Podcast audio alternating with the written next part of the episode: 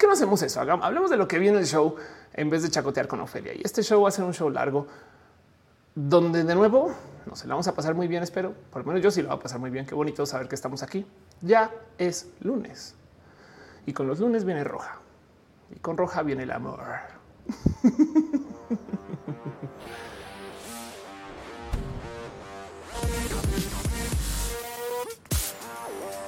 Muy buenas tardes, noches, buenos días, muy buenas, muy buena luna. Sean ustedes bienvenidos a este show que se hace desde mi casa roja.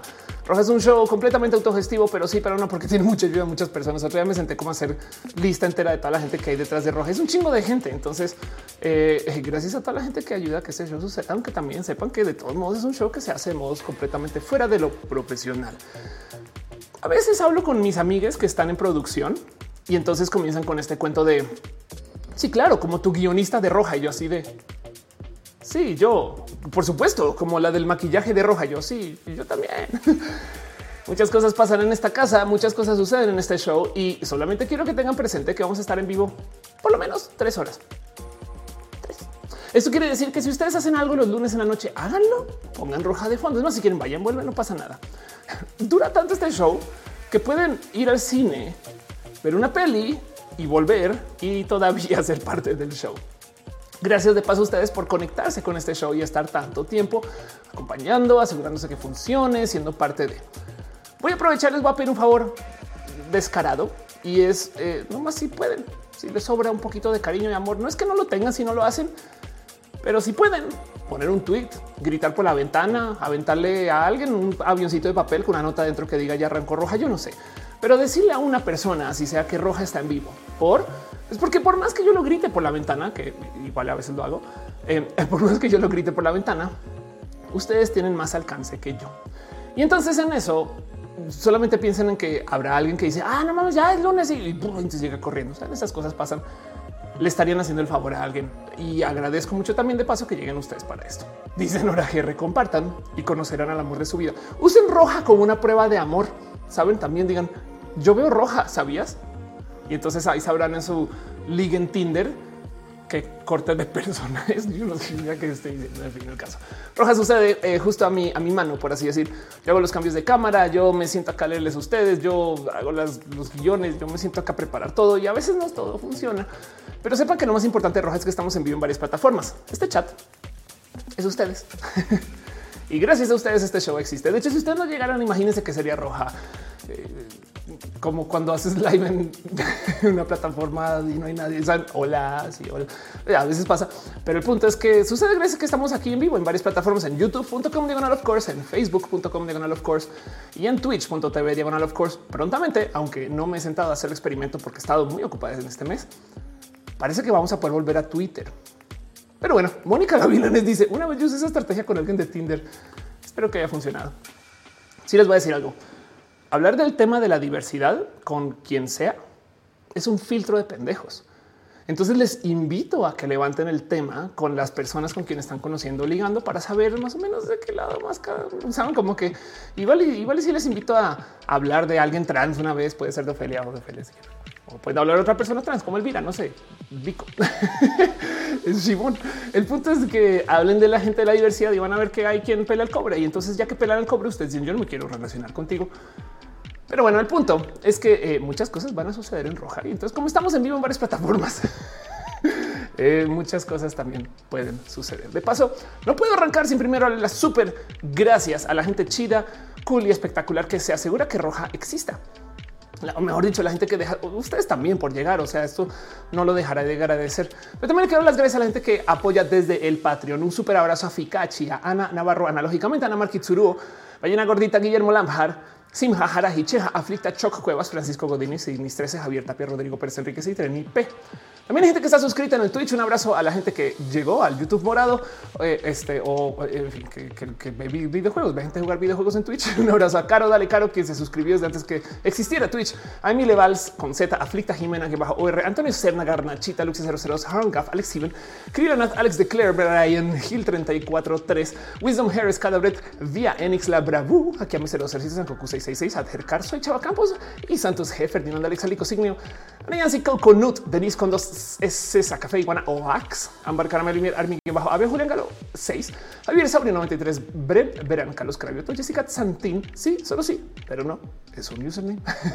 Allí bajo BS Minchiwan, Mort Fina, Dolokov, Carlos Toledo 98, Telfis Miranda en Tartic Penguin, Ed Hicks, Ballena Gordita y Gato de Pato, Musicalina, Nos GR y El Caldito. Gracias por su apoyo. Sepa que yo leo sus nombres también porque aprecio mucho, aprecio mucho, mucho, mucho. Veo que están saliendo también. Qué bonito. Gracias por estar acá en general. Carlos Fragoso se tenía un rato que no escuchaba roja. Va a estar bueno. Espero que sí. Hoy quiero platicar mucho con ustedes. René, por ejemplo, eh, está poniendo una bandera en el chat de YouTube. Que, a ver, ah, tristemente en Restream no aparece, pero si ustedes están en YouTube hay una bandera. ¿Cómo tengo acceso a esas banderas? Si me suscribo eh, como member en el YouTube. Y eso entonces significa un sinfín de cosas bonitas especiales, pero entre esas que, pues, que tienen acceso a las banderas, dejan su cariño, su amor y también apoyan el canal. Evidentemente no es necesario para consumir el canal, pero sepan que cada vez que lo hacen ustedes, pues ayudan también a alguien más. Me explico. O sea, como que no, no, solo es el hecho de que ustedes suscriban, que lo agradezco mucho, sino que hay alguien que podrá ver roja. Saben, o sea, espero que también me lo entiendan desde ahí. Yo me gozo mucho verles acá. Es una lista larguísima de personas y cada vez es más difícil leer sus nombres, pero yo creo que es parte del reto. Nunca, híjole, las palabras de Ofelia. Le voy a decir, nunca voy a parar de leer sus nombres. Un día va a ser solo dos horas de yo leyendo nombres. Ojalá, happy problem. Pero bueno, un abrazo súper especial a Jessica Santi, Natalia Rosada Lazo, José Cortés, Ana Cristina Molardilla de la familia Maite Turral de Farías, Yadeloid, Angélica. Porras, César Mariscal, Brenda Pérez Lindo, Nora GR, Jerónimo Quintero, Daniel Pérez Sol, Media Studio, Árbano, Bobski, Luis Rodarta, Ferrer Presalda, Santino Flores, César Imperator, Ana Alejandre, Auster Aragón, Magdalena Álvarez, Acereta Mercado, Germán Briones, Arnolfo García, Ichigo Chavi, Flavio, Madayo Cira. También abrazo a Daniel Vargas, buen día, Alejandro Ortega, Bren Marroquín, perdón, Brian Marroquín, un abrazo a Lucia Fernanda eh, eh a Jorge Díaz, Sensatez de Mente, quien está haciendo cosas bien chidas en el Twitter. Bruja del Mar Tatu, que hace tatuajes bien chidos. Estaría Monserrat, René Alberto Ortega, Irene René Gustavo Rocha, Angie Arias, Ursula Montiel, la rama del Koala News, Snake, Jessica Díaz Guada, Andino, Reniel Cruz, Pamela Gutiérrez, Mavila Morales, Mike Lugo, Miss Wizard, dos Katza, Cintia, Azucena Baeza, Fernando Rivelo, Uric Bondar, Raúl Fomperosa, Héctor F. Arriola, Pasos por Ingeniería, quien tiene un canal bien cool de temas de ingeniería. Tengo entendido que camina en el canal. Mentiras, Un abrazo también a Cristian Franco, Adrián Alvarado, el oficio San Gabriel Mesa, Pollo Rico, Pollo Gibran Rivera, Víctor Hugo, el Calderón, Lucero Quilla, Afrodita Borracha, Soliloquio de Lun, Perro, Machete Creoso, Felicamente Creoso a ti, Perro, un abrazo a Val, Valentina, Luis Maclach, Andrew Bete, Carlos Como, Aranza Teitzel, Mariana Rom Galvez, Aflicta, Edgar Riego, Leonardo Tejeda y la gente chida que está aquí en el YouTube. No quiere decir que si no son members no les considero no al revés. Agradezco mucho que mero lleguen pero quiero dar las gracias porque se suscriben, se suscriben, saben como que esto para mí es súper importante. También un súper abrazo a la gente que está en el Facebook porque se suscriben desde Facebook y usan mucho Facebook. Supongo un abrazo a Maristra Marisela López Lozano, Marilino Chá Rodríguez, Sand, a Bella, quien hace cosas bien bonitas y estás paseando mucho. El Gustavo González también un abrazo. Gracias por ser parte de esto. Pero bueno, no puedo no, no, leer los nombres, saben como que siento que eso es muy importante. Pues dice el templo de Miranda. Gracias por nacer, por estar aquí. Ah, de paso, también este show con patrocinio de la vaquita. La vaquita se asegura que el show sea muy bueno. Pero bueno, muchas gracias. De paso, van a ver que de vez en cuando aparecen piñas en este chat. ¿Por qué? Porque nos gustan las piñas. fin, mentiras. Porque las piñas es el mejor modo de dar las gracias. El mejor modo de, no sé, de mostrarnos aprecio, cariño, amor. El mejor modo de decir, vivimos. el mejor modo de eh, eh, celebrar que podemos todavía em, tener piñas. Digo, si lo piensan, habrá un futuro súper distópico donde la gente pueda no tener piñas y eso va a ser horrible. Aunque si ustedes viven en Argentina, a lo mejor quieren un futuro sin piñas, eso también es muy posible. Pero solamente quiero dejar ahí un dicho que esto puede suceder. Y las piñas están ahí pues porque nos estamos dando las gracias. De paso, eh, nomás voy a entrar a ver en el YouTube, porque de paso, porque, porque tengo aquí mi monitoreo de YouTube y que no estoy haciendo. Así me valió, básicamente. Muchas gracias. Ya estamos aquí, ya que ya estoy viendo a la gente que está en su cariño y su amor en YouTube. Un abrazo a Natalia Rosada Lazo, quien se hizo member. Uy, qué pena, qué pena no haberlo celebrado. También de paso, Emil Val se suscribió con Prime, Café Iguanox también se suscribió con Prime. Y Ángel Michael Boria unas stars que dice un abrazo y acá está la temperatura a 5 grados. Perdón, 5 grados Celsius. ¿Dónde estás? Qué locura. Wow, en fin, pero bueno, eso es todo lo que pasa en este show. Dice Killer Queen, of le gana Eminem nadie le gana a las este, rezadoras de velocidad como tías, esas cosas. Pero bueno, Emanuel Ariza dice en Argentina nadie quiere piñas y menos por la inflación. Sí, por supuesto. Natalia Rosado dice gracias por los abrazos, ustedes por estar acá. Alex dice sí le creo también. Pero bueno, Itza dice piña o ananá. Dejemos que el chat lo decida, reventándose a piñas. Exacto. Me dio mucha risa porque es más, lo voy a buscar. Eh, estaba tuiteando, el día fue ayer de paso. Em, of course, eh, Argentina. Me di cuenta que en Argentina no tienen Pizza Hut. Y entonces eh, eh, me senté a pensar, ¿será que es por eso que Argentina es así? Todo lo raro, lo complejo que pasa en Argentina, ¿será que es porque no tienen Pizza Hut? Es posible digo, también en Italia no hay Pizza Hut, entonces eso también puede explicarlo. Pero saben que creámonos las teorías de la conspiranoia. Argentina es como es porque no tiene Pizza Hut. Es lo único que le voy a decir a la gente en adelante, pero bueno, tienen piñas. Más bien, el caso dice no que está hosteando. Muchas gracias. Ariela Sot dice ananá. No se aceptan discusiones. Me gusta mucho la palabra ananá. Dice Fernando Cernas que si me tocó vivir en Colombia en el boom de Betty la Fea. Claro que sí. Colombia, ya usted la amo. Ya Limar dice, ¿por qué ya no usas el bot de colores? Uf, ok, para la gente que no sabe qué está pasando, el bote de colores es un ejercicio de impro que yo hacía antes de cada roja, donde me divertía mucho contando una historia según un color que salía del bote de colores, que de paso es la lista de todos los enemigos de roja. Roja es un color muy específico, rojo de la roja, y el bote de colores es una cuenta de Twitter que tuiteaba todos los colores menos rojo de la roja. Entonces, claramente una cuenta de odio, era una cuenta que existía ahí para decirnos todas las cosas que no son este show. O sea, qué más odioso que eso. Y además, encima es un robot. O sea, claramente era Skynet mismo diciéndonos de todo. Entonces, yo iba a esa cuenta a leer un color en particular y contaba una historia porque quería trabajar esto que eran mis skills de la improvisación. Desafortunadamente, no estaba haciendo muchos escenarios de impro desde entonces. Entonces no estaba haciendo el ejercicio en general porque no he querido trabajar en mi impro porque vaga. Se supone que lo iba a reemplazar con otro ejercicio y véanme. Entonces algún día volverá al bote de colores. Yo creo que sí. Nomás tengan un poquito de paciencia. Pero bueno, Dice Gama que se acaba de pasar la campo. Muchas gracias. Metzli dice son piñas. Wendy dice en Argentina tenemos esa cadena, pero tenemos una pizzería por esquinas. Eso es verdad. Magaragón dice ya vine. Em, Marcela manda muchos abrazos. Muchas gracias. Y Nirma dice mandarinas que transicionaron a piñas para todos. Eso también. Hay gente, créanlo no, que ha estado creciendo sus piñas. O sea, que a veces nos manda fotos de piñitas así. Es cool, güey. José dice, ¿recomiendas estudiar maestría de economía en México? Sí, de hecho México tiene buenas escuelas de economía y negocios dentro de todo y todo. Este tema de que México está en eh, eh, lo que antes era el NAFTA eh, y de que México tiene un acercamiento muy bonito hacia la economía, que no sé si está tan presente en la academia, definitivamente en el gobierno actual esto no se está manejando tanto, pero que no sabe, México es un país que por muchos años parecería que no, pero México por muchos años le jugó a, en vez de tener una gran fuerza militar y dominancia en la zona económica donde está por medio de la literal fuerza, porque es un país grande y a comparación del resto de Latinoamérica muy rico, podría. Pero no, México optó por ser un país que tenía muchos acuerdos económicos. Es, creo que era de los países que más TLS tenía del mundo hasta hace muy poco, una cosa así, ¿no? Ah, acuerdos de libre comercio con un chingo de países. Y al generar interdependencia económica, entonces tiene otro tipo de manejo económico que no requiere de militarizar para relacionarte con las otras personas. Eso es muy bello y siempre lo considero muy bello y muy bonito. Es parte como el poder mexicano, que México tiene poder económico.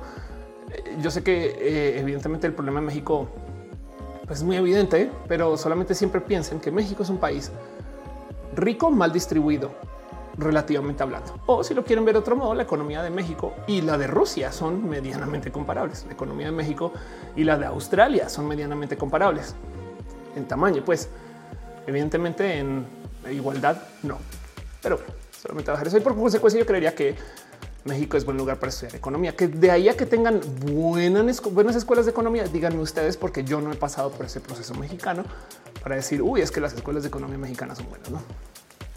El Pop dice no tienen Pizza Hut en Argentina, tal no tengan esa cadena, pero sí tienen registro para personas no binarias. Es que a lo mejor es la Pizza Hut lo que nos prohíbe tener registro para personas no binarias. Emanuel dice toda América Latina es muy desigual. Eso es verdad. Es totalmente verdad. Pero bueno, en fin, el caso. El show de hoy quiero hablar de ese tema, economía. ¿Por qué? Pues porque hay que hablarlo. De hecho, pensé que iba a ser como de poco interés, pero como siempre puse un tweet y la gente explotó. Eh, eh, y agradezco mucho que, me acompañen con esas cosas. Es más, eh, of course, mera curiosidad. Spoiler, por si no se han dado cuenta, cuando yo quiero averiguar cosas para Roja, le pongo el título mera curiosidad. me da risa porque es que soy muy predecible. Es que soy, soy como muy sistémica con estas cosas.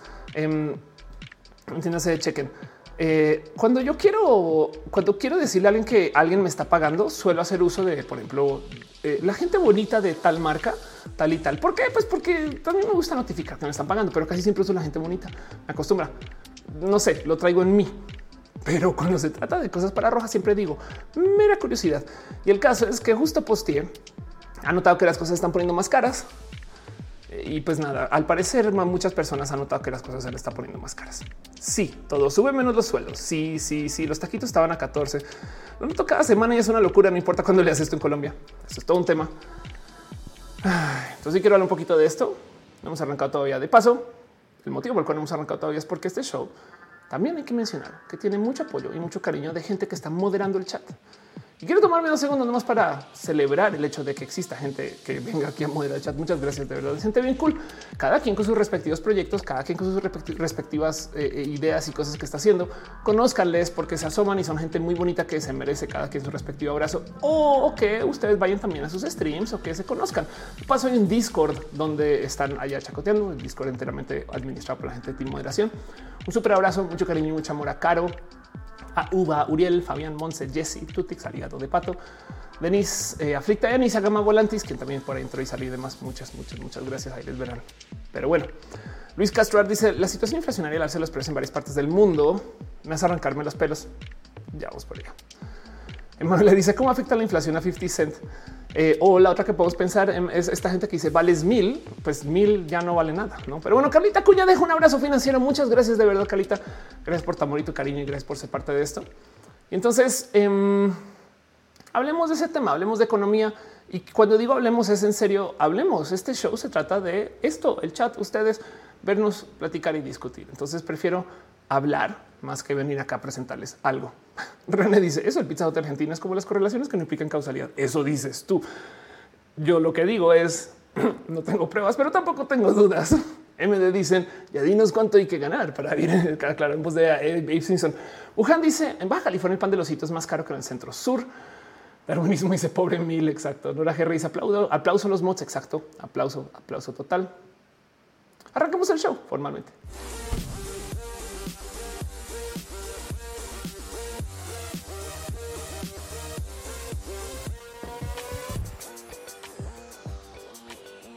Hace nada descubrí que hay gente que vuelve a subir sus TikToks a TikTok. Y no es queja, pues, ¿no? O sea, de repente es como de, vas estas cuentas que tienen un chingo de seguidores y ves posts que ya habías visto. Yo porque las estoy siguiendo desde hace mucho tiempo. Y comenzar un poco de, ¿por? Pero luego te percatas que así de cruel es el algoritmo. Y lo digo porque este tema del que vamos a hablar hoy, digo, no es que quiera decir, se los dije, pero se los dije. De hecho, había hecho una transmisión eh, eh, este, de este mismo tema en esta misma silla para este mismo canal, hablando de la inflación. Ahora, la verdad, verdad, verdad. Em, es que esto venía desde otro ángulo, tenía otra idea. Vean, vean, chequen, chequen de paso como el encuadre ahí y este encuadre no es el mismo. Ya ven, ya ven. O sea, ven, encuadre aquí, encuadre aquí. ¿Por qué? el caso. En este video que hice el 24 de mayo del 2021, lo que dije es las cosas se van a poner más caras sí o sí. Ahora, el motivo por el cual estaba hablando de este tema no era realmente por lo mismo lo que está sucediendo ahora. Ahora tenemos un otro tema que se está sumando y me parece muy entretenido desde lo malvado de la economía. No es más, o sea, me río porque ¿qué más se puede hacer? No, pero dice Rocío Maranta, la bandera del pelo no es el mismo. Sí, claro, exacto. Igual y saben que era en otro foro, era otra clona, era en otro multiverso, en otra esquina del multiverso. Saben, es que puede haber sido. Pero el punto es que em, eso se habló en ese entonces. Y, luego la verdad, verdad es que pues sí, en ese yo lo que iba a decir es entonces que los precios iban a subir. La verdad es que ahora sí ya es un hecho. La inflación asedia a millones de mexicanos. Fuertes desequilibrios en los mercados han disparado los precios en el último año. Este es un LP al 21%. Em, pero pues el punto es que como sea que lo vean, pues las noticias son los precios han subido. Ahora hay algo ahí que siempre me salta mucho y es de cómo es tan raro y complejo platicar acerca de la inflación. Pues a nivel periodismo, estas personas siempre tratan de hablar de lo que la gente entienda Y, me da a veces risa y a veces un pues bueno, a veces a lo mejor este es el único modo de medirlo, pero siempre salen con los precios de la tortilla de maíz o, precios de como de cosas en el súper, no el gas, no? Pero como sea, el punto es que sí, las cosas se sienten más caras y como me lo dijeron acá, eh, eh, muchas personas diciendo güey, cañón, aceite capullo en 55 pesos exacto. Sí, básicamente van al súper, salen y dicen güey, cómo no pude comprar lo que compraba antes, no? Entonces hay mucho que hablar acerca de esto, porque por un lado el mero considerar el, qué es la inflación, eh, de dónde viene, pues, tiene millones de aristas. El resumen, sí que el resumen ejecutivo de todo lo que sucedió en ese momento, cuando hice ese video, en ese entonces, era que eh, en Estados Unidos están dando un chingo de apoyo.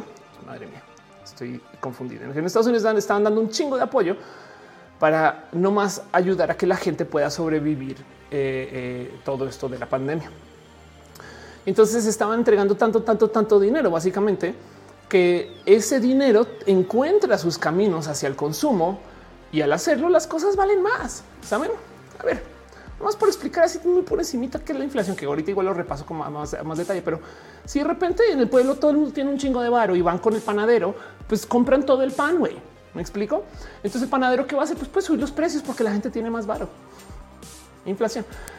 Esto en esencia, pero a nivel global casi, porque se le ha entregado tanto dinero a la gente en Estados Unidos que esto ha llevado a que pasen todo tipo de cosas raras. Al mismo tiempo que de repente la gente tuvo un chingo de extra dinero que no estaba esperando recibir, fue cuando se eh, dispararon las acciones estas de GameStop, las de memes, fue cuando Bitcoin comenzó a darse la vuelta otra vez, millones de cosas, ¿no? Como que esto tomó mucho impacto.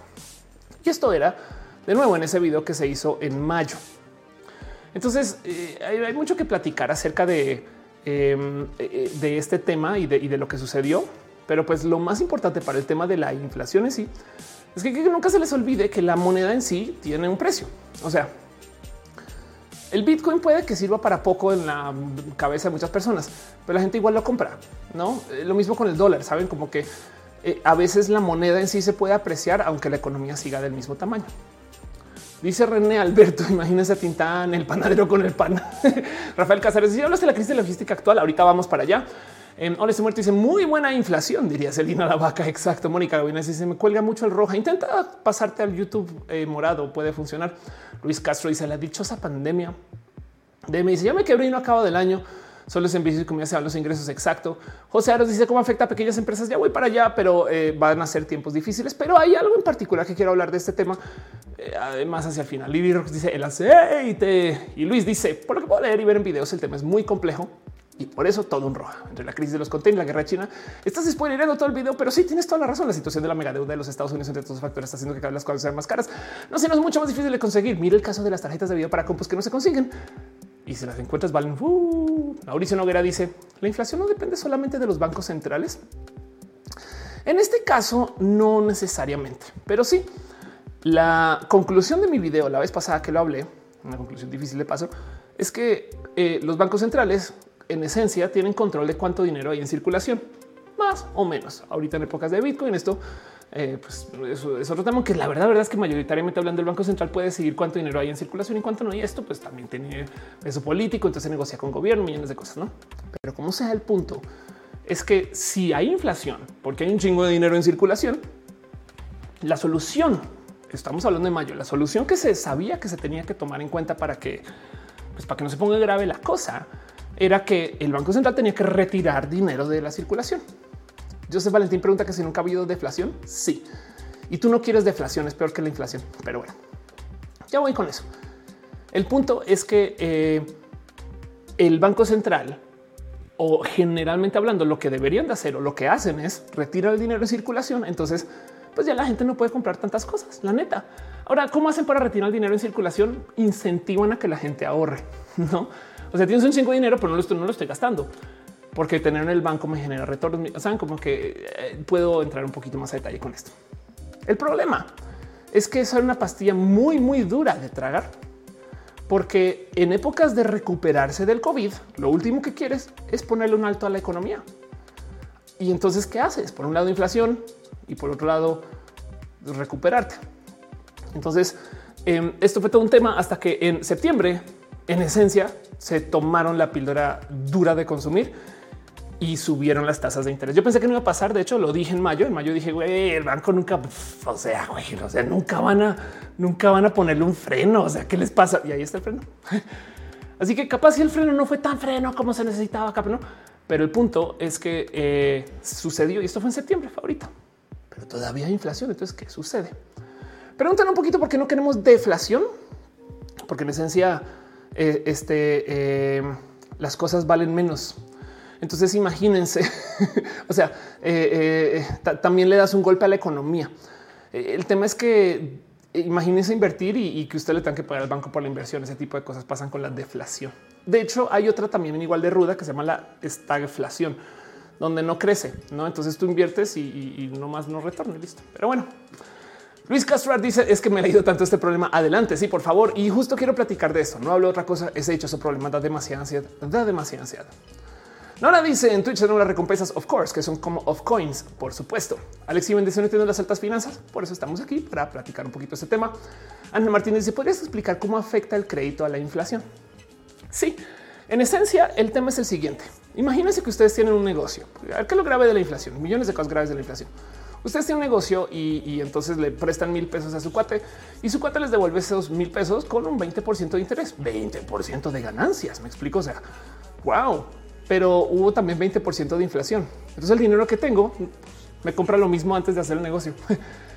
Ese es el tema, que el retorno real de cualquier inversión, del dinero que tengamos, tiene que ser mayor que la inflación. Y el problema es que la inflación tiene que existir para que, para que la economía opere como la conocemos y como la entendemos. No hay de otra. Porque si no detienes el hecho de que eh, exista creación de dinero por parte de los bancos, detienes el hecho de que la gente o sea, tienes que, esto es un poco complejo, esto, es el dilema con todo esto del capitalismo de última eh, eh, eh, etapa y estas cosas, pero el tema es que tienes que mantener una mentalidad de crecimiento perpetuo, lo cual es, es insostenible también, ¿no? Pero lo que sí es verdad es que lo que tú quieres es un crecimiento de tanto por ciento, el cual puedas planear. La inflación se vuelve un problema difícil cuando es hiperinflación, cuando es tanto más que lo que puede crecer la economía, ¿no? O cuando simplemente no puedes planear pues hemos tenido inflación desde hace muchos años y los bancos juegan con eso y nosotros también. Entonces tú asumes que, o sea, es que piensen en esto. Si la inflación fuera el 2% perpetuo para siempre y ustedes están haciendo dinero de tal modo que no ganan 2%, entonces técnicamente están perdiendo dinero. Ahora, ¿por qué se necesita un sistema que siempre cree o por qué nos compramos tanto el que siempre va a crecer? No sé qué, porque la población mundial siempre ha estado creciendo. Entonces, así tú tengas 100 monedas de oro y tienes 100 personas y en cinco años tienes 200 personas porque conejitos y pues, no. Ahora todo ese oro toca dividirlo entre dos. Saben? Me explico como que el tema es que por lo menos tienes que estar a la par con el crecimiento poblacional, con el crecimiento esperado de las economías y con la productividad, porque hay mucha gente que trabaja un chingo, pero es poco productiva y eso también está un tema y, y le responde la desigualdad mundial. Pero el punto es que la inflación es necesaria y tú no quieres deflación porque de nuevo implica que las cosas valen, o sea, literal, este, eh, no, que eh, es al revés, las cosas valen menos y tu dinero vale más. Pero además encima de eso, que lo que podríamos considerar que la riqueza, este, eh, pues van a llegar más personas de todos modos. Rebeca Jara ¿crees que las crisis en respuestas orgánicas a la imposibilidad del crecimiento perpetuo requerida por la inflación? Muchas de las crisis suceden más bien por una falta de conversación entre A y B. Por ejemplo, muchas veces se dan muchos préstamos bancarios porque la gente está súper optimista del futuro. Entonces piensen en esto. Si tú piensas que vas a mejorar tu vida en el futuro, te vas a endeudar más. De hecho, por eso es bueno que las deudas existan, sobre todo a nivel gobierno. Un gobierno que, o sea, entiendo por qué él quiere tener cero deudas, pero un gobierno que no se endeuda, lo que le comunica a la gente es que no piensa que va a crecer, ¿no? Un país, por así decir.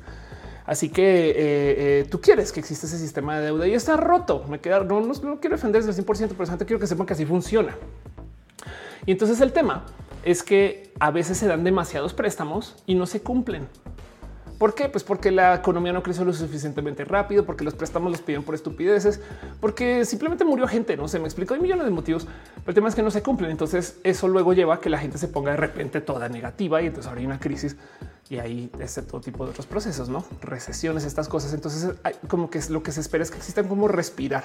Y por eso, cuando hay algunas crisis, no, les llaman crisis per se, sino les llaman no más este eh, periodos de ajuste, no? Em, son, son, donde, como que la economía se esperaba que creciera a 250 y creció a 140. Entonces tienes una crisis de 10, no? Pero bueno, en fin, el problema es eso, planear. Y como dice Luis Castro en Venezuela no se puede planear nada. Exacto. René dice cuál es la relación entre inflación y tipo de cambio con divisas de referencia. Pues bueno, es que el problema es justo es el planear, es el planear.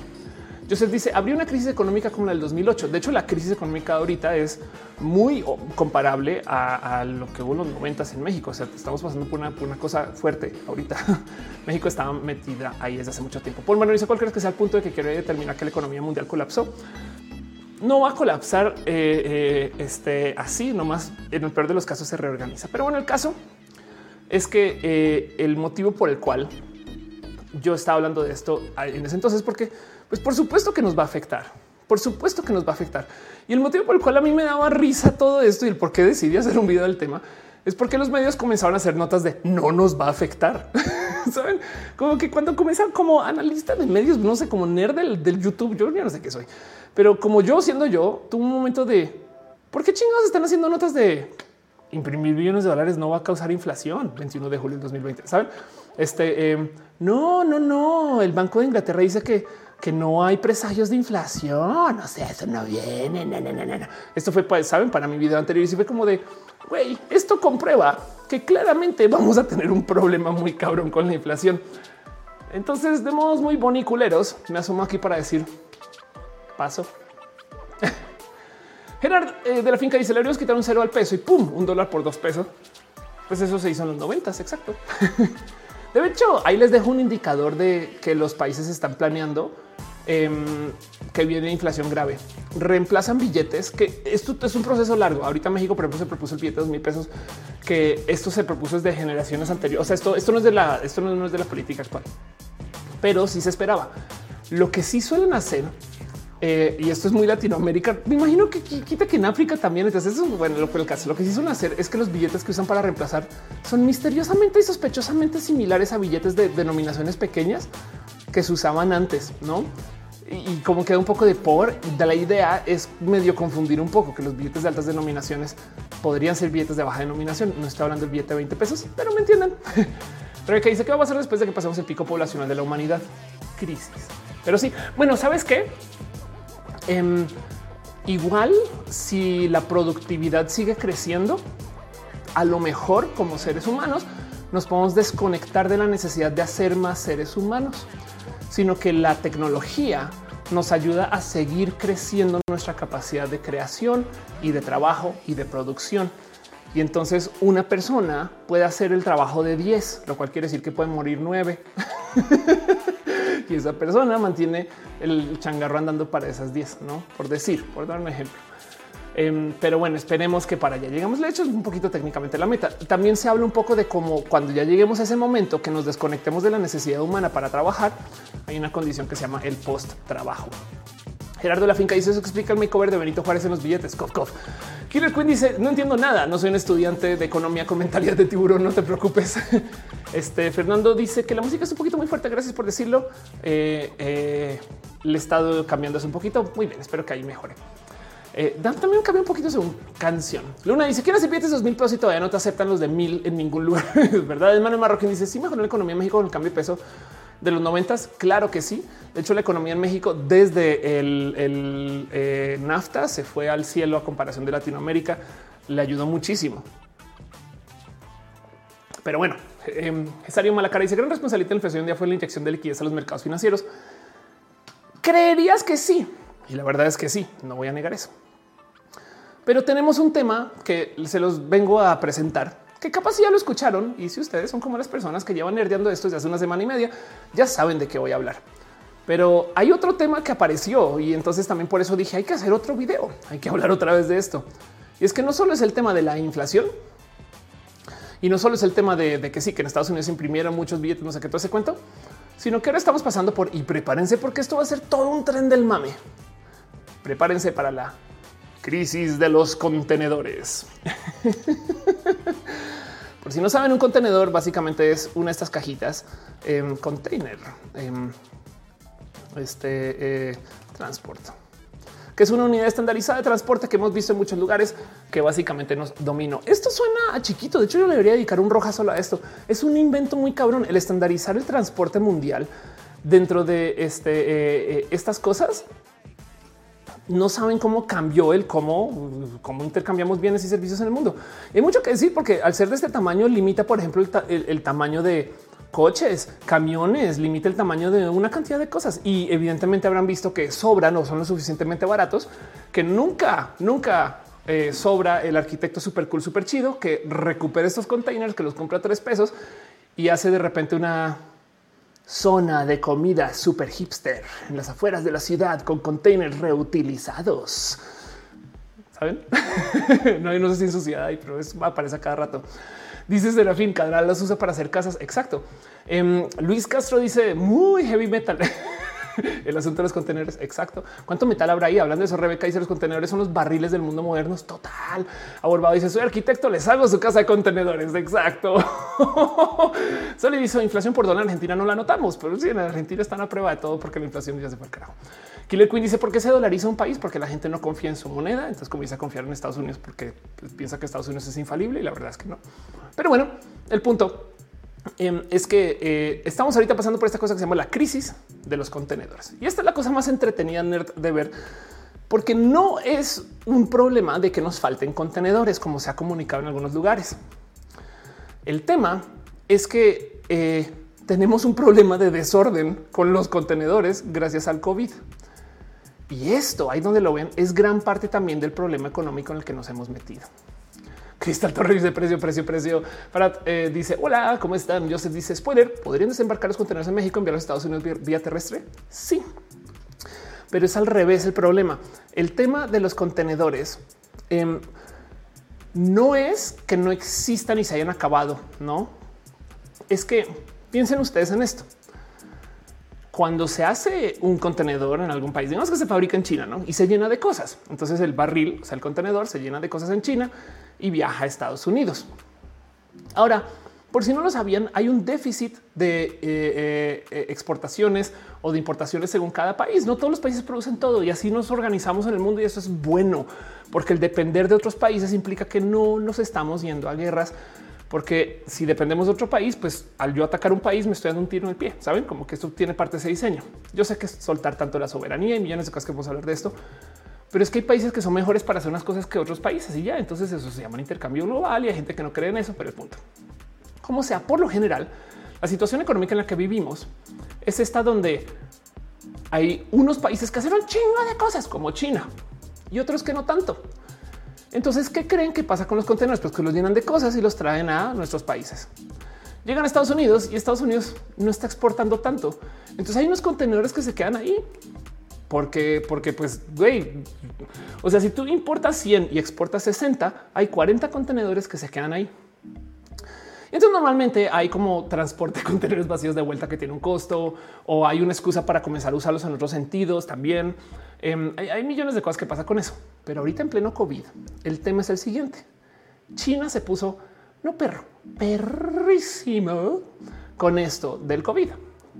Entonces no está aceptando ni bienes ni servicios casi ni importaciones de países que tengan problemas con el COVID y o está poniendo millones de trabas, tantas que hay un chingo de países que ya no pueden enviar cosas a China de vuelta.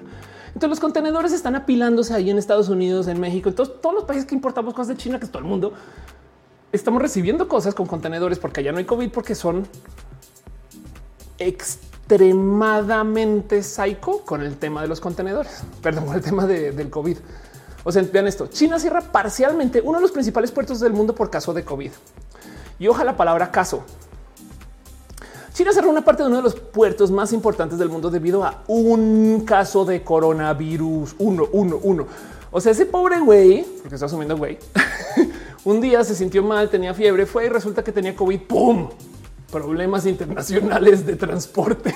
Saben, cerraron el puerto, uno de los puertos más. Sí, creo que China tiene algo así como los ocho puertos más grandes del mundo. Entonces que cierren uno, no? ¿Qué haces con eso?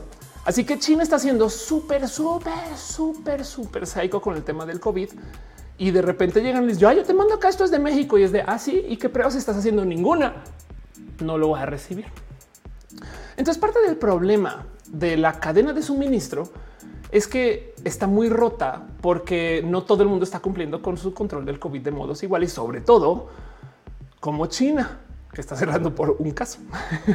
Fredo Mercury dice: Hay un canal de YouTube llamado Living Big in a Tiny House donde muestran diseños de casas hechos de contenedores. Arquitectos. Habrá una materia de eso, cómo hacer cualquier cosa con un container. ¿saben? Em, dice Nirma Josephine, se les olvidó quién, ocasionó, quién ocasionó todo este rollo del COVID. Ándale.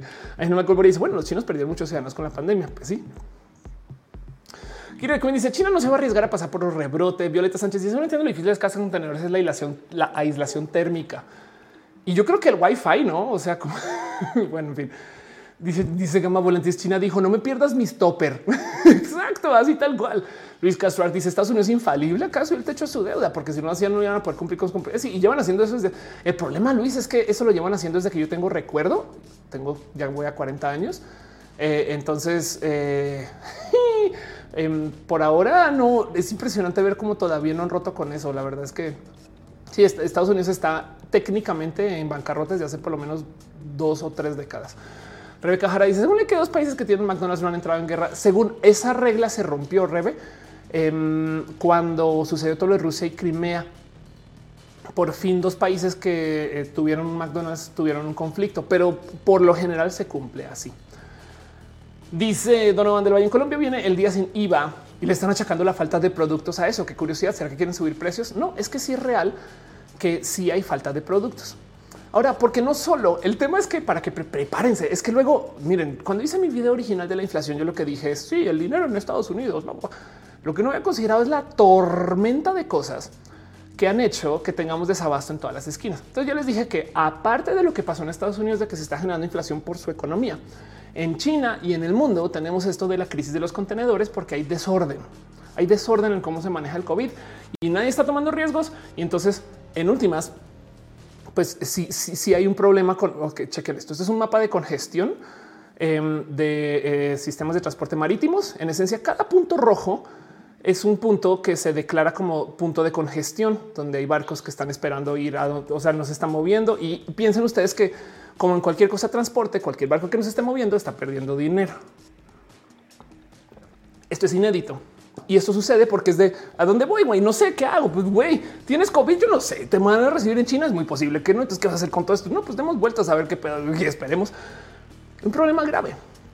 Pero como si eso no fuera suficiente, también estamos lidiando con otro problema muy cabrón. Y esto es una cosa de esas que cuando yo lo veo, yo digo, esto es el calentamiento, bueno, el cambio climático, ¿no? Resulta que también para rematar, en toda esta sopa de locura, en esto del transporte marítimo, estamos ahorita pasando por una este, eh, temporada alta de tifones. Entonces, eh, DHL expuso que los operadores de transporte marítimo de Europa y Norteamérica sufrieron más conmociones en agosto debido a los tifones en Asia. ¿Qué sucede? Pues nada, que hay de repente casual un poco más de actividad este, eh, de esto de, lo que se supone que pues es que no, no, antes no había tantos tifones, antes no había tantas lluvias, antes no había tantos huracanes, de repente se inundó acá, no se inundó allá. Bueno, ¿qué hacemos con esto? Eso también le ha añadido a la locura, pero todavía, todavía no les he pasado toda la sopa completa, porque es que de nuevo el tema es por qué hay inflación, porque también hay mucha escasez hay cosas que no se consiguen. Si tú no consigues fresas y, hay solo seis en el súper, se van a vender por más precio. Entonces va a subir los precios. Y entonces, ¿saben? ¿Y por qué no hay fresas? Pues güey, porque es que el tifón, saben, el viento de la rosa de Guadalupe, exacto. Porque em, millones de motivos se me cruzaron por enfrente. Otro que está sucediendo en particular, por ejemplo, es este que ya medio se estaba hablando al comienzo del, del video o del show de la escasez mundial de chips. ¿Qué pasó con la escasez mundial de chips? Pues es toda una novela bien, bien, bien profunda, pero palabras más, palabras menos. Uno, China, Estados Unidos se pelean desde la tecnología Huawei y todo eso. Entonces China dijo, saben que yo hago mis propios chips y hago mis propias fábricas y no sé qué. Del otro lado, muchos se fabrican en Taiwán, pero Taiwán no los ha podido fabricar tan chido. Y entonces están reorganizando los sistemas para fabricación de chips. Y encima de eso, en la pandemia, todo el mundo que hizo se encerró. ¿Y qué hicimos al encerrarnos? Comprar tablets, computadoras, celulares para hacer toda nuestra chamba súmenle a esa locura que llegó Bitcoin y que está haciendo toda la gente con Bitcoin. Quiero una tarjeta de video. Entonces están comprando tarjetas de video por todos lados. Y entre el Bitcoin, la pandemia y el consumo extra de cosas, todas las nuevas computadoras que se han cambiado, se ha movido, todo el mundo compró. Por ejemplo, me acuerdo al comienzo de la pandemia que había una real escasez de webcams. Me acuerdo que era difícil conseguir una Logitech para hacer videollamadas. ¿Por qué? Porque es cuando estamos comenzando a hablar en Zoom, ¿saben? Y todo eso se va sumando. ¿Saben quién tiene todo detenido por culpa de la falta de chips aún todavía? Los coches. Híjole. Y esto entonces ya creó un atorón. Entonces imagínense, para rematar, no podemos tener eh, eh, este eh, un mercado funcional andando porque no hay coches suficientes y han estado pasando tipo de cosas raras. güey. Si ustedes siguen a youtubers de, temas de coches, van a ver cómo ahorita todo se disparó. güey. Está muy cabrón. Em, de repente ves tú estos videos de gente que entra como a las agencias y entonces ven ahí, no sé, Mercedes, no sé qué, el coche tal y tal. Y de repente dice precio, precio por ajuste de mercado, 80 mil dólares más. ¿Por qué? Porque no hay tantos hechos. Punto. Y entonces eso por un lado y por otro lado tienes tú estos casos de todos estos coches que están andando, pero que no usan microchips. ¿Saben como que hay todo un tema. Ya si ellos se Valentín Ford ya cerró una planta por falta de chips para autos nuevos. Exacto. Salvador dice al inicio de la pandemia había escasez de amor. Ángel Michael dice pensé que la escasez de la extracción de minerales para crear chips. Eso también es que como nos encerramos, pero reactivar la economía, ese es el problema por el cual estamos pasando ahorita. El tema de toda esta historia, de todo lo que está pasando y el por qué hay inflación, es que estamos en una tormenta, en un infinity war donde de repente vienen, saben, por un lado acá chitauritanos, este, los del el multiverso en otro planeta con otras gemas del infinito y luego entonces de repente llegan estas personas que no sabes quiénes son, pero que están en contra de ti y todo tú tienes que solucionar, güey. Entonces también tu gente aliada no sabe si está contigo o no. Ese pedo económico. y a fin de cuentas se puede resumir en lo siguiente. Tenemos una tormenta económica por esto del dinero de Estados Unidos, pero tenemos mucha escasez y la escasez no es de un solo tema, es multifactorial. Dice eh, Natalia, siempre podemos contar con sabritas. Pongo eso en duda porque capaz si hay alguna escasez de algún material que se use, no? Pero sí, María, María Flores dice em, same. Eh, resulta que es por el tema de distribución. Ándale, exacto. La locomotor dice música hardcore. Eh, dice la falta de chips es por lo de Taiwán. En gran parte es por lo de Taiwán y entonces ahora muchas personas se están renegociando. ¿Cómo funciona esto de la? Están preguntando cómo funciona esto de la fabricación de chips. En esencia, hay unas fábricas que se llaman foundries, que son, por así decir, maquilas que reciben diseños de chips y sacan unos discos inmensos de eh, cosas que pueden cortar y hacer literal un eh, eh, Intel i3 y 5 y 7, por así decir. Y eso em, se tiene que hacer un espacio muy único, muy especial, con una fábrica muy, muy, muy, muy, muy dedicada solo a eso, que además es diseñada por muy pocas personas y que no es fácil de migrar, donde los materiales que se necesitan para hacerlo tampoco son fáciles de conseguir y que como pues en esencia, si tú logras comprometer una de estas fábricas, no imagínense un gobierno, no sé qué, algo así, tendrías acceso al chingo de computación. Entonces también le responden a una cantidad de protocolos de seguridad y de cosas de estandarización. En fin, el tema es que es caro y es difícil. Y las únicas que o las más grandotas están en lugares que ahorita no están muy eh, eh, favorecidas por esto, ni la pandemia, ni la situación política. En fin, dice Erika, ¿qué tal que si ahorita se queda sin aire para sus bolsas? Sería bien chido que te las envíen así empacadas con justo lo que es, ¿no? Rebeca Jara dice, asústate con los abritas. La sequía en Argentina amenaza la producción de soya mundial. Total, y parte de las abritas se hacen con soya. Exacto. Entonces, Nomás quiero repasar por dónde van las cosas. ¿Cómo es la tormenta? Este Infinity War de la economía tiene un tema donde hay mucho dinero en circulación porque en Estados Unidos le dieron dinero así a un chingo de gente. Y eso hace que la economía mundial cambie porque ese dinero comienza a andar por ahí y genera inflación. Fin. Luego del otro lado tenemos escasez por temas que se relacionan con el cambio climático. Justo eh, eh, están diciendo que eh, hay eh, eh, problema de sequía, hay problemas de los tifones, hay problemas de los huracanes, todo eso. El tema aquí es que claro que lo sabría de todos modos, pero siempre que vean estas noticias, chequen cómo es una temporada inusualmente alta de tifones, cambio climático. Saben, digo, estoy siendo muy, muy, muy terrorista, ecoterrorista con eso, pero me entienden. Luego está el tema de la crisis de los contenedores, que en esencia es que no hay tanto libre comercio entre países. Entonces hay un desorden de contenedores y un chingo de barcos que están andando por ahí. Yo no sé dónde puedo ir, güey. ¿Qué hago? ¿Qué pedo? y luego les voy a añadir una cosa más a esta locura. Hay un chingo de presión en compra de artículos, porque si se dieron cuenta como Amazon se disparó en la pandemia, no solo Amazon Mercado Libre, eh, un sinfín de, lugares de venta en línea o de literal de venta este, eh, de modos digitales, porque debido a la pandemia, mucha gente optó por el famoso yo prefiero tener experiencias o tener bienes, no como que en mi cumpleaños yo prefiero irme de viaje versus en mi cumpleaños prefiero comprar algo que pueda tener esa discusión que se que tenemos seis años. Pues la gente decidió tener más cosas físicas y menos experiencias. La gente no está viajando tanto, con toda razón, por la pandemia no se sabe si puede, vale más. Airbnb se fue a la chingada de paso. Todo esto, los hoteles también. Y del otro lado, eh, la gente prefiere quedarse en casa un poco más y estamos comprando mucho más, lo cual le añade presión a este mismo mercado que tiene problemas de desabasto. Entonces hay todo tipo de rarísimos desabastos, unos que conocemos muy bien, que las medicinas, que también tienen otra lista por analizar.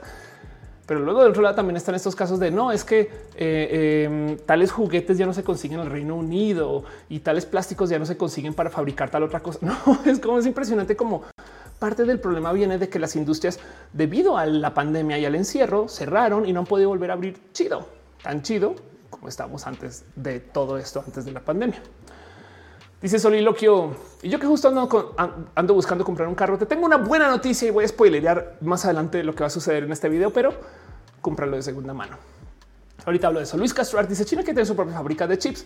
Exacto, porque si Estados Unidos les dijo que no, pues, pues entonces porque tenemos que depender acá de los gringos y tienen toda la razón con eso, la neta. ¿eh? Pero al China querer hacer sus propios, chips, entonces en esencia crean una locura donde eh, eh, si antes había material como para dos fábricas, pues para cuatro, no güey, no? Cintia dice ahora hay crisis de libros y comida animales por eso mismo. Sí, Jacqueline Moller, eh, Moller dice en Tijuana nos estamos quedando sin madera Hubo un tema con la especulación de la madera saliendo de la, de la cuarentena, me acuerdo, y había memes de eso. Nora GR dice las abrigas ni tienen aire como tal, tienen nitrógeno. Lo único no tóxico que preserva su textura crujiente. Qué buen dato.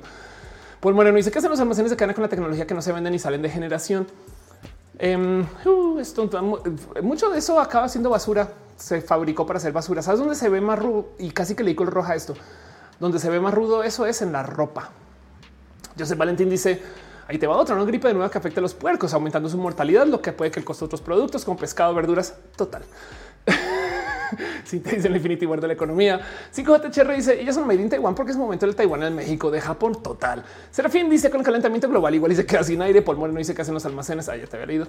Em, eh, a veces esos, eh, esas cosas de tecnología acaban. Es que hay como pacas de tecnología donde la gente compra estas cosas por peso pero bueno, Denis dice, tengo que confesar que al principio me mucha risa porque pensé que hablas de chips las papas. Puede que sí, eh, puede que sí. Natalia dice, ¿qué pasa con el reciclaje electrónico? El reciclaje es, es que por eso casi le dedico roja a este tema. El reciclaje es casi muy estafa. Muy poquitas cosas se reciclan, es bien triste. Um, Yuri Maldonado, eso es la fast fashion. Exacto, es todo un tema. Casi que le dedico el show al fast fashion. Estoy, tengo mucha rabia. Kick Trendy dice James Bond fracasó y por eso hay caos en los chips. Anda, Luis Castro dice: ¿Crees que es cierto que cada ciclo de 10 a 20 años pasa esto en inflación a nivel mundial? Sí. Um, lo que pasa es que ahorita, ahorita hubo un evento que le dio en la madre a toda la planeación, que pues es que la pandemia, la neta, no, no le esperábamos. A nivel de comedia, yo siempre digo, ¿por qué chingados? Ninguna persona en esto del horóscopo nos avisó, pero bueno. bueno, hay otra cosa que hay que tener presente y es que como si no fuera suficiente es que son las Infinity Stones del, desmadre económico, no? Como si no fuera suficiente tener un problema con la economía estadounidense que nos afecta mucho dinero. Un problema con los sistemas de eh, eh, eh, marítimos de envío, la crisis de, los contenedores y si no fuera suficiente también un problema con esto de literal tener escasez de materiales por millones de problemas y complicaciones, incluido el calentamiento global o bueno, el cambio climático. También tenemos un problema de estancamiento de productividad.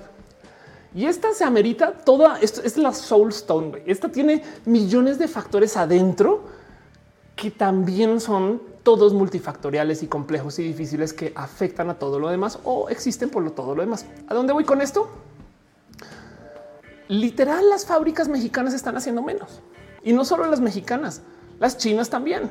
O sea, aún así, si tuviéramos todo andando a toda maquinita, no tuviéramos problemas de contenedores, la economía chida, todo no sé qué, las fábricas están dos, dos por pues porque se despide un chingo de gente en la cuarentena y no han podido recontratar porque ahora cambió la situación económica. Entonces los precios de contratación están en otro lugar y las empresas no se han querido ajustar. O porque literal, imagínense si ustedes tienen una fábrica, no sé, hacían leche, leche industrial. Entonces tenían tantas vacas, güey, y les sacaban la leche a las vacas y no sé qué. Llegó la cuarentena y no hacían más sino tirar leche, güey. No la estás, nadie me la compra. Quedó con esto. Entonces eventualmente logran entregar esas vacas, güey, porque pues quién sabe cuándo podamos volver, ¿no? Y ahora de repente le dicen, listo, ya volvimos. Y es de, no mames, güey, espera, tengo que volverlas a, ¿no? Y espera un segundo, tengo que volver a armar todo. No, güey, aguanta. Y entonces hay un tiempo en el cual todas las economías se tienen que volver a conectar.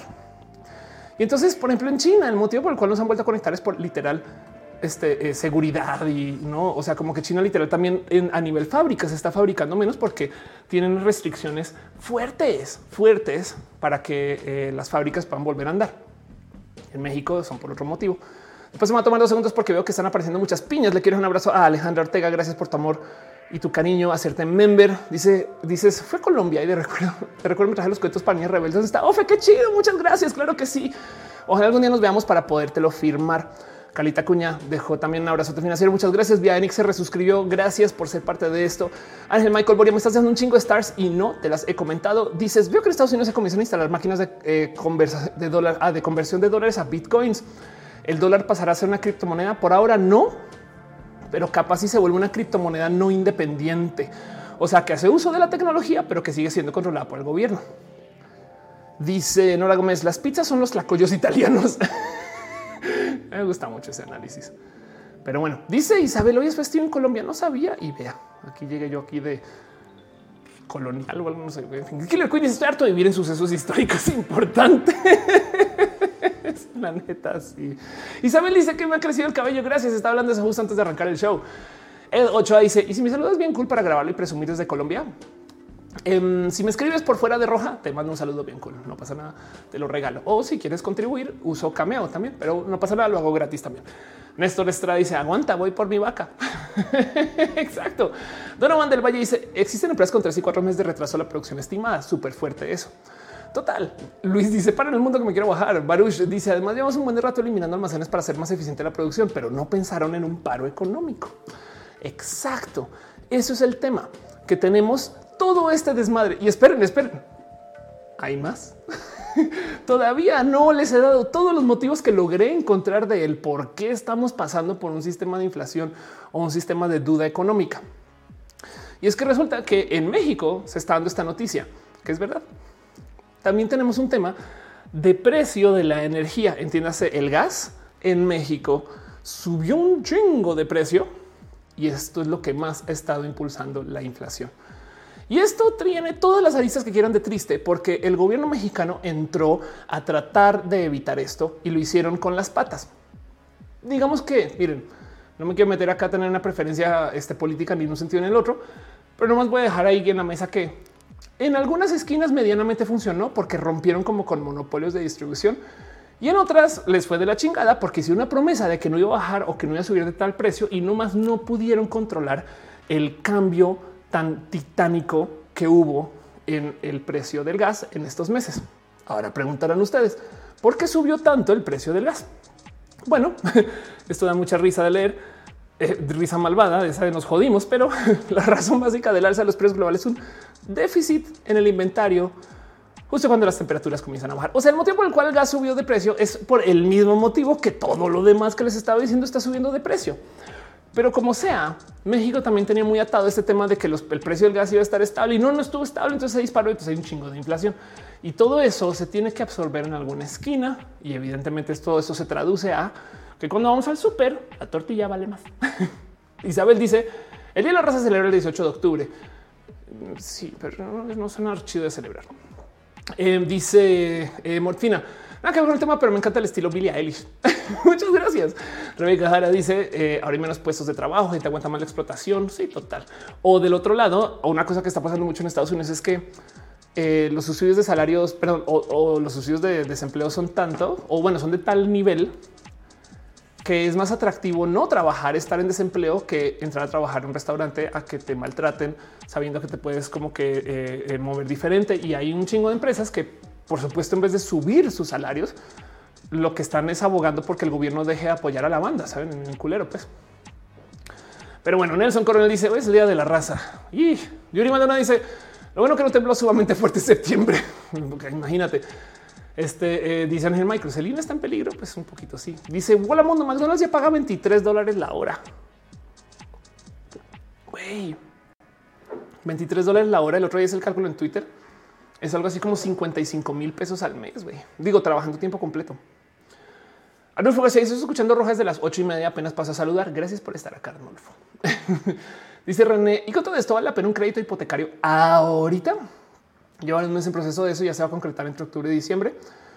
Em, es una buena pregunta. Sí, a nivel de crédito, ahorita donde ahorita voy con eso, pero donde tú quieres estar es donde no tengas dinero en pesos. Entonces, si estás comprando bienes raíces, lo que pasa es que en este caso bajo préstamo, pero estás comprando bienes raíces, técnicamente te estás blindando un poquito de la devaluación, aunque este no es el caso global y de paso mucha gente sobre todo en Latinoamérica, que no tiene tantos caminos de inversión, acaba comprando y poniendo su dinero, no dinero en bienes raíces, lo cual genera un problema diferente. Pero bueno, Jorge García dice cuánto tiempo tarda en recuperarse el, lindo económicamente. Ya te digo esa. Mari Sánchez dice fue chidísimo encontrarte Guadalajara. Gracias por vernos. Sí, fue muy cool. La neta, muy bonito Guadalajara. Para la gente que no sabe esto en Guadalajara, unos días con René que me llevo. Pero bueno, el caso dice ahora tengo que vender mi riñón en Bitcoin. Ten cuidado. Alex dice al diablo la ingeniería, vámonos al McDonald's un poco. Em, este y dice Juaco, hay países que se están beneficiando de la inflación o todos sufren. Ahorita todos sufren, pero evidentemente los países desarrollados pueden chutarse más estos golpes que, nosotros, no? Pero bueno, el tema es que eh, eh, lo bonito y, lo único que voy a decir de esto es qué bueno que no tuvimos hiperinflación. Eh, y lo digo porque parte a qué voy con la hiperinflación. Este es el coco de Latinoamérica. ¿Por qué no nos gusta la palabra? En general no nos gusta la palabra inflación. Pero en Latinoamérica inflación lo atamos mentalmente con Venezuela, disculpen, Argentina, saben, con, el hecho de que em, de repente todo tu dinero se va al carajo, se desaparece. Perdón, dos segundos. Yarelo, yo dejo un abrazo financiero y dice llegando. Gracias por tu cariño y tu amor. Piñas para ti, Yare. Gracias por apoyar.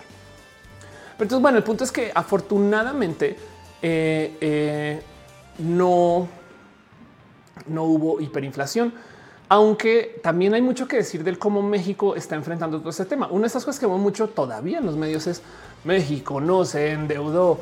Y acá tienen eh, este, acá nomás. esto es lo más loco. En México extendió la deuda a 6 mil millones de dólares para tener recursos para enfrentar el COVID. Saben como que claro que México sí subió su deuda. No, no entiendo. Y esto fue una cosa que está aquí. Esto es lo comunicó entonces Arturo eh, Herrera Gutiérrez, secretario de Hacienda y Crédito Público de México, eh, donde está hablando de cómo además checan esto, una de las colocaciones de bonos más grandes en la historia de México. Saben como que es desde no si México sí se endeudó. Y esto también contribuye a los procesos de la inflación, no? Pero donde voy con todo esto es que bien que pudo haber sido inflación descontrolada. Es que el problema de la inflación es cuando no se puede planear. De todos modos, ¿qué pasa con la inflación? Para dejarlo muy visto y muy por encima en esencia, sí, las cosas son más caras, pero si la economía crece y por así decir llena esos zapatos, entonces las cosas se vuelven manejables otra vez. Como que em, la psicología de que se más cara se queda, pero tú estás generando tanto dinero que puedes pagar eso que ahora vale más. El problema de la inflación es cuando es tanto más que lo que se ha ajustado el cuánto se gana y evidentemente la psicología alrededor de eso. Pero afortunadamente para Latinoamérica, eh, eh, sí, sí tenemos eh, este como sabido que no es hiperinflación, que está medianamente controlado, que es alto, sí, y que vamos a tener que chutar, sí. Y por eso quería hablar de esto, porque lo único que nos va a sacar de este pedo, que esto va a ser a nivel global y que nos va a sacar chido, es la reactivación económica. Y esto es todo un tema porque esto va a ser bien pinches difícil. Lo primero que van a ver, les súper prometo, esto viene, prepárense. Yo, voy a desde ahorita una sección que se llama Tren del Mame Alert, pero les voy a dar una alerta de Tren del Mame. Una, ya les dije, definitivamente se va a hablar un chingo de la crisis de los contenedores. Es un tren del mame que va a existir por un rato. Otro tren del mame alert es que se va a hablar mucho de cómo la solución a la inflación es desconectarnos de traer cosas del exterior. y les encanta, les encanta decir eso siempre. No es como ya deberíamos de tener solo industrias nacionales. ¿Desde cuándo en Latinoamérica no hemos tenido este debate de cómo la industria local no es tan chida como la industria extranjera? Aunque la verdad es que eso también, bueno, no quiero meterme en malinchismos, pero hay unas cosas que México hace re bien y otras que hacemos re mal. Y por eso hay intercambio económico. Y esto también lleva a que si tú quieres que tu país haga todo lo que consume, güey, más te vale. Es que ni siquiera China puede. China importa cosas, no? Y entonces, claro que vamos a tener que importar en algún momento, así sea cosas de marca a otros países. Entonces es imposible, es imposible y no hace sentido desconectarnos del traer cosas de otros países por millones de motivos. Pero prepárense, porque siempre que pasan estas cosas, lo primero que viene es un pues ya, ya, pues la soberanía económica. No es como de si tú haces eso, em, pues en esencia limitas la capacidad de producción. O sea, si hay 10 marcas de tenis y tú dices solo las mexicanas, pues las mexicanas tienen tanta capacidad de producción y qué creen que va a pasar? Los precios de los tenis mexicanos van a subir, que está chido porque dices, claro, estamos dándole más varo a la gente acá, pero en esencia los tenis valen más. y no están en una competencia global, lo cual quiere decir que entonces nosotros somos más como tipo Televisa, donde nos están mejorando para competir globalmente. Y entonces tenemos cosas que son más caras y no necesariamente mejores, aunque puede que sí lo sean. ¿eh? Es que estoy diciendo que no solamente quiero que sepan que esto es lo que pasa. Entonces, el primer, la primera solución que vamos a tener que enfrentar en el cómo salir de este hoyo la, de la inflación y todos estos problemas de que tenemos que, o sea, cómo se va a solucionar este Infinity War es por medio de que se reactive chido la economía y volvamos a donde estábamos antes o mejor pero falta. Pero prepárense para un tren del mame mediático de que hay que desconectarnos de la importación, ¿no? Isabel dice, todo está subiendo desde hace un mes. De hecho, llevamos ya casi un año en eso, pero hasta hace un mes yo creo que ya nos dimos cuenta. Hay tanto de los precios que, por ejemplo, las empresas absorben hasta que ya, ya, ya no hay cómo, ¿no? Ángel Michael Brice en México dice, hacemos bien el tequila. Televisa, ¿qué te pasa? Antes eras chida. Ándale. Y pues que no sé lo que le está pasando en Reino Unido por el Brexit. El Brexit, exacto. Denis López dice: Me gusta roja porque me trae cosas que no sabía por andar en friga con la escuela. Un poquito de eso se trata. Hola Mundo dice: Y si construimos una esfera de Dyson sería lo máximo. Santiago Rovira dice: La base ideológica del gobierno justamente es una, un ultra proteccionismo llamado Huche. Isabel Rosario dice: Ni modo, me tocó seguir soltera, tener pareja sale caro. Eh, Irina dice: Perdón, si otra vez estoy casi muteada, es que ando guionando, pero gracias por estar acá. Mirma dice: Infinity igual ya valió. Sinef dice: La reduflación es nuestro enemigo invisible. Invisible. Erika dice el viernes me toca mi segunda dosis. Estoy feliz. Qué chido. Daniel dice que si invierto en criptomonedas, tengo inversiones en criptomonedas muy poca, pero sí. Pero bueno, el punto es que em, les voy a dejar un tip, porque la otra pregunta es el ya para cerrando ese tema, porque quería nomás presentar el por qué tenemos inflación ahorita y cómo funciona. La inflación es inevitable y la necesitamos dentro de nuestro sistema económico actual y desconectarnos de ese sistema económico va a ser caro, complejo y a menos que es más, si cae una bomba nuclear que viene desde la luna, porque no sé qué, todavía vamos a tener ese sistema económico. Eh, entonces es un tema complejo, no? Pero lo que sí es verdad es que este problema por el cual estamos pasando ahorita es el desorden post-COVID, que tiene millones de aristas. Pero hay algo que no mucha gente tiene muy presente de este tipo de situaciones y les voy a decir algo. Todas las crisis económicas depende de dónde sea su posición o cómo estén paradas ante la eh, operación mundial. Pueden ser espacios para crear mucha riqueza. Los grandes y las grandes millonarias o billonarias se hacen todos en, bueno, no todos, la gran mayoría se hacen en las recesiones por porque la mentalidad de la recesión, o sea, cuando las economías se están contrayendo, es muy diferente, es muy predecible. Y en esencia, si tú tienes tanto dinero que te puedes chutar una recesión o si tienes dinero para invertir, en la recesión la gente quiere vender porque no hay bar. Entonces, nuestras riquezas no son solo nuestro dinero en el banco. Nuestras riquezas son los amigos que hicimos en el camino. Nuestras riquezas son las cosas que nos acompañan, que tenemos nuestra capacidad adquisitiva. Miren, imagínense una rara situación. Con mis 10 mil pesitos, yo me compré unas piezas de arte súper chidas, güey, que las tengo aquí en mi sala y luego pasó todo el proceso inflacionario y las vendí en 20 mil. es arte, pero también me ayudó a no tener dinero en la moneda que se está devaluando y guardarle en una moneda que no se devaluó. Ahora el tema es como yo sé que no se va a devaluar el arte también. Solucionen esa.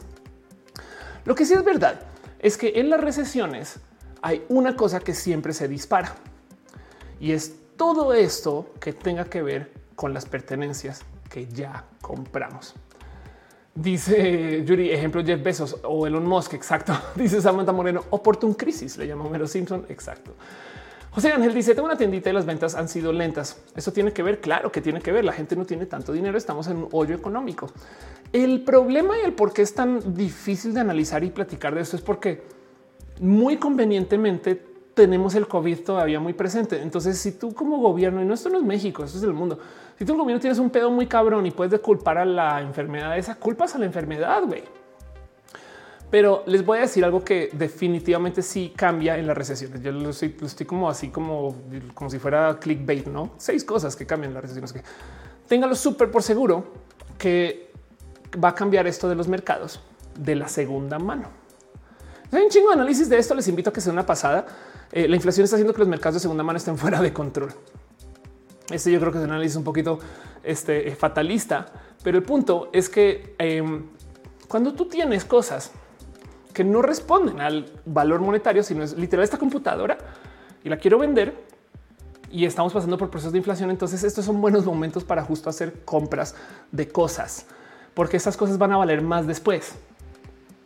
Y entonces ahorita es buen momento para enfocarse en todo aquello de segunda mano. De hecho, no es que les hubiera dicho, pero junto con ese video que hice hace unos ayeres, grabé este otro video el 27 de mayo del 2020 que se llama Cómo tener dinero y trabajo después de la cuarentena. Y literal es un video que hice, es una hora de video que dije, llévense mis ideas. Me da de bonito avisarles que todavía juega esta de este, cosas em, para en los mercados de segunda mano. Sobre todo, no inviertan en el rubro del lujo. Esto todavía lo sigo eh, dejando muy, lo traigo muy presente pero téngalo por seguro, porque acá tengo oportunidades de negocio en seguridad, medios, gobierno. Si soy inversionista, ¿qué hago? Em, no eh, eh, tecnología en el sector compartir. Y esto yo creo que esto es un rubro súper, súper, súper bonito que existe gracias al Internet. Que, de paso hay millones de modos. Es más, em, no sé si, se puede hablar de eso todavía. Yo creo que sí, pero por ejemplo, esta startup que es súper chida que se llama IOIO, em, que es un espacio donde ustedes pueden en esencia, eh, no más no comprar cosas, rentar cosas, no? Entonces necesito una cafetera para una fiesta, no sé cómo, necesito un dron para grabar, no sé qué tal. Y la idea es conectar gente que necesita cosas unas con otras. Eh, échenle ojo. Yo, yo me quedé, creo que está por lanzar o lanzará. Eh, si es que no está funcionando ya y, yo me estoy enterando, la verdad es que hace fue hace rato que escuché de IOIO y hasta ahorita recordé haciendo para este video. Pero el punto es que em, una de las cosas que se van a ver más movidas o que se ven más movidas en estos mercados de incertidumbre son las cosas de segunda mano. Y si pueden hacer intercambios, literal intercambios como este coche por ese bote o este, no saben como que esta guitarra por esa compu, esas cosas, hasta mejor. Em, porque en últimas siguen siendo modos de añadirle valor a lo que tenemos. O sea, lo que voy con todo eso es que en estas locuras de lo que va a seguir sucediendo con la inflación, sí hay cosas que tenemos que seguir comprando día con día y nuestros salarios se van a tener que ir ajustando entonces también la verdad, verdad es que en algún momento, tanto así como el súper vale más, su trabajo como freelancer en algún momento va a tener que subir de precio también. Y, la pregunta es cuándo y dónde y cómo. ¿no? Pero este es un buen momento para considerar esto puede pasar. Una de las cosas que a veces sucede con las inflaciones es que si ustedes tienen un acuerdo de pagar una deuda, volviendo al tema de la compra de una, casa o un DEPA en una situación inflacionaria, si la deuda no está atada a la inflación, o sea, si yo saco una deuda por 10 mil pesos hoy, la tengo que pagar en 10 años, en 5 años esos 10 mil pesos van a valer menos de lo que valen hoy, ¿saben? Entonces también es buen momento para literal tomar tanto de deuda siempre y cuando no está atada la inflación. Eh, pero como sea, ténganle ojito a todo esto en la segunda mano. Coquemeto dice, recuerda ese video, está deprimido al final, dices, a veces hay que dejarse caer y fluir con el cambio.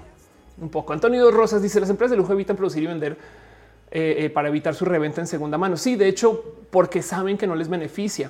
Eh, no, son las empresas de lujo. Bueno, sí es un lujo, supongo. Este saben como que este cuento de que nos quieren quitar el derecho al reparo también le habla a eso. La idea es que tú compres cosas nuevas.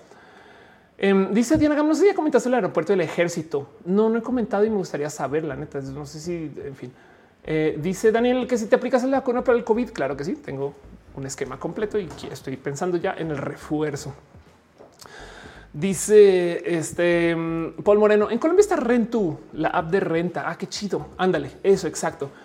Este es el momento para ese tipo de emprendimientos, de ideas, de negocios. Em, seamos tantito más, no sé si la palabra que es hippie, pero a eso y tengamos un poquito más de cariño al compartir, eh, como que eh, no es buen momento para guardar su dinero en el banco solamente en dinero. Es más, traten de sacar el dinero de lo que sabemos que se está devaluando, la moneda. De hecho, por eso es que ahorita el Bitcoin está disparado, porque la gente yo no quiero tener dólares, güey. Yo quiero tener cualquier cosa menos dólares o pesos o, o, o, 12 soles. Santiago Rovira dice justo hubo una escasez de carros usados en Estados Unidos por la disminución de la flotilla y los renta car. No quiero irme como Reagan con trickle down, pero si no llegan cosas nuevas, Ándale, la de Daniela. Exacto. Em, Carlos Fragoso dice: Y la neta, por muy romántico que suene, estoy viendo dos bocas. Es importante tener cierta protección energética, pero no esperen que mágicamente eso resulte en precios de combustibles bajos. De hecho, la inversión de dos bocas no va a bajar los precios de los combustibles porque eh, va a procesar, eh, o sea, es, no, soluciona el problema. Y esto es muy sabido desde hace muchos ayeres. Es, una cosa muy política, dos, dos bocas, pero no, no es ni de lejos la solución al tema. Eh, o sea, México va a tener que seguir el mismo esquema. La viene dice compra pica fresas. Ándale. Jorge García dice que tanto afecta también el calentamiento global a la economía. Mejor que el calentamiento global, aunque el calentamiento global afecta en que hay muchas ciudades que se van a inundar, literal inundar. Hay ciudades que no sabemos si van a estar acá en el 2050. No sé, este, eh, eh, a las afueras de Mérida hay un chingo de terrenos que muy probablemente ya, ya están inundaditos, que van a estar súper inundados pero em, en eso, en eso afecta, no? Pero piensa más en el cambio climático. Vamos a tener más huracanes, vamos a tener más lluvias fuertes no planeadas y no estas, o vamos a tener más incendios. Nos han dado cuenta como creciendo. Yo sé que los medios también llegaron, no? Pero como de repente tenemos todas estas como crisis climáticas raras que no teníamos antes, no? Ah, se incendió no sé dónde y antes no se incendiaba. Cambio climático está lloviendo de más en tal lugar y antes no se inundaba. Cambio climático. Y eso va a ser carísimo en vidas, en seguridad, en disrupciones. Este, eh, y la otra cosa que va a pasar con el calentamiento global es que va a cambiar las zonas fértiles de la Tierra. Y tengo un video en este canal de ese tema donde las zonas que ahorita consideramos fértiles para ciertos productos o ciertas eh, eh, plantas y demás se van a mover un poquito más al norte y más al sur. Entonces, por ejemplo, Colombia, el eje cafetero colombiano no va a durar hasta el 2050 y ya está pasando. Eh, hay una crisis de, este, de cómo la gente que está en el eje cafetero colombiano se han tenido que ir migrando y moviendo. Pero como son estas personas que son muy independientes, que no tienen esta capacidad de pues, literal entregar su finca y venderla, ir a comprar otra eh, con mucha facilidad, entonces pues está pasando que el eje cafetero colombiano está súper llevado de la chingada. Y lo mismo pasa, por ejemplo, en México, en Estados Unidos y demás, que, se está migrando un poquito muy al norte, cosas donde que antes se van acá, no? Y esto va a seguir, va a poner peor. Santiago Rovira dice energía se las fuentes del río Colorado, las hidroeléctricas dejan de producir. Ándale. Los costos del cambio climático debería ser un video de eso. Ay, Ofelia. ¿Por qué se me ocurren en vivo buenas ideas? Porque ustedes son personas chidas. Entonces eh, vamos a tomar acá em, costos cambio climático. Este es, un video triste. Costos cambio climático. Fin. Úrsula dice con lo que dice adquirir deuda. Ya tenemos una deuda hipotecaria y nos están conveniente amortizar el capital. Si tenemos algún excedente por ello, checa, checa Ursus si tu deuda responde a la inflación, porque si tus pagos, o sea, imagínate si tienes que hacer pagos de mil pesos. Eh, de aquí a 10 años, no cada mes, cada mes pagas mil pesos. Esos mil pesos cada vez van a ser más fáciles de conseguir en un mercado inflacionario, no? Pero bueno, em, dice eh, José Ángel que consideras rubro de lujo. Por lo general, el lujo se determina según digo, hay millones de modos de verlo. Hay privilegio en el camino, pero eh, son cosas. A ver, velo así, cosas que en una crisis económica la gente no necesita. Es un modo de medir el lujo. El otro más clásico es todos los objetos de lujo consiguen más demanda si subes el precio. Va en contra de la lógica. Pero, o sea, un Ferrari tiene 10 compradores, si está chido y vale mil dólares, pero si vale 100 mil dólares va a tener más compradores y por eso es de lujo. Arturo Moreno dice, por decir Ferrari, ¿no? Arturo Moreno dice, vivimos en el aire como los supersónicos. Yo creo que no, va a ser muy caro. De hecho, eh, yo siempre he pensado que lo que no nos dijeron de los supersónicos es que hay gente que no puede pagar vivir en esas casas flotantes y que está abajo en la tierra súper jodida y que está trabajando la tierra para que los ricachones blancos, por si no se han dado cuenta, puedan vivir chido, ¿no? Pero bueno, yo no digo nada. Juan dice, ¿por qué empezaste a hablar de tu mero mole? Porque me llamó la atención. Daniel dicen que podemos refugiar nuestro dinero en dólares BTC u oro en todo. Joseph dice, se vendrá, ya estamos en estamos en un dilema económico, sí. De paso, justo el motivo por el cual está hablando esto también era porque le está diciendo a la gente, si ustedes tienen solo Bitcoin como inversión, compren otra cosa, inviertan otra cosa. ¿eh? Pero bueno, eh, dicen que Black Lotus, por ejemplo, para los jugadores de Magic ese nombre cómic de, Detective Comics. Sí, millones de modos de mí lo que es el lujo, pero bueno. Como sea, se me hizo una pregunta al inicio del show em, y hay millones de modos de responder a esto, pero no más voy a dejar esto aquí sobre la mesa. Esto es un artículo de una persona eh, he visto de todo. He visto, bueno, porque es que también depende. Acuérdense que esto también tiene peso político, no habrá quien quiere hacerlo ver súper horrible, que ya está grave, pero hacerlo ver súper horrible porque pues eso tiene impacto político. Hay gente que lo quiere ver súper chido porque eso también tiene impacto político. Pero la proyección de cuando nos íbamos a recuperar de todo lo económico del COVID que se hizo durante el COVID era 10 años ya comenzamos a salir y ya le están moviendo un poquito la proyección porque tenemos números, ya sabemos más o menos cómo están andando las cosas. Y la verdad es que México, dentro de todo y todo, no está tan grave, pero está grave. Parte de lo bonito que estamos viviendo en México es que hay un chingo de inversión que ya no se está yendo a China porque güey, no mames China lo que hiciste. Y entonces esa gente que está trayendo esa inversión en México, ese tipo de cosas, por ejemplo, también abrió el Temec y también estamos cambiando un poquito este tema como de inversiones en general. Pero una de las expectativas que eh, topé que me parece muy creíble, no por la persona que lo presenta, porque no se tiene, eh, no, le conozco la verdad, pero em, esto, esto lo topé varias veces. Esto lo que falta por recuperar no será sino hasta finales del 2022 o principios del 2023, cuando México podrá regresar a los niveles de actividad económica que tenía antes del inicio de la pandemia. Ahora hay un caveat. Hay una cosa que hay que mencionar al leer esa frase es que no se les olvide que antes de entrar a la pandemia estábamos en recesión económica. México ya estaba lidiando con todo tipo de problemas económicos antecitos de la pandemia. Por eso la pandemia nos dio aún más duro y, ni hablar del tema de medicinas. Pero el punto es que esto va a ser un tema para que se vayan mentalizando del 2022, quizás 2023. Capaz si nos va mejor, no? Nomás sepan que lo que se hablaba antes era de cómo México más o menos absorbe estos golpes económicos en como seis meses, ocho meses. Pero el problema está más grave porque es tan multifactorial que no es solo México. Si fuera solo que estamos pasando por esta inflación porque Estados Unidos y el dinero y no sé qué hola, va. Pero estamos pasando por el tema de la productividad y que las fábricas no se pueden reactivar, el tema de las escaseces en de todo y entonces en eso prepárense para que sus cosas de segunda mano de verdad se vuelvan más valiosas. Por eso les digo que si les dejo algo en este video es tenganle ojitos al mercado de segunda mano. Porque piensen en esto. Hay escasez de chips. Su computadora acaba de subir de precio. Saben? este hay escasez de coches. Su coche está más chido ahorita, güey ese tipo de cosas. Y esto se da en esta como economía, en esta mentalidad. ¿Vamos a mejorar? Sí. México es un país que tiene una economía que funciona, sí, a pesar de todo lo que pasa también. Pero no más sepan que no va a ser mañana y definitivamente no va a ser para la Navidad. De por sí todavía tenemos otro problema y es que México le va a costar un chingo salir del COVID. Porque hay otra cosa que no he hablado acá, pero es de cómo México em, comunica que es muy pro vacunas. Pero la verdad, verdad es que hay un chingo de reportes, todos independientes, todos en redes, todos no sé qué, de espacios que no están vacunando chido. No, no sé si ustedes ya han visto que donde viven resulta que la gente no va a vacunarse, que porque no es Pfizer o porque no quiere o porque no sé qué, porque se quiere emborrachar. Entonces ese día ya no van y no sé qué. El resumen de todo es que México no puede llegar ni siquiera al 50% de su población adulta vacunada. Y para que entiendan, la meta que se está buscando para poderse considerar completamente libre como país. O sea, para ya, tener esta inmunidad como país es como el 80, 85 por ciento. Estados Unidos tampoco ha llegado, le está pasando la chingada.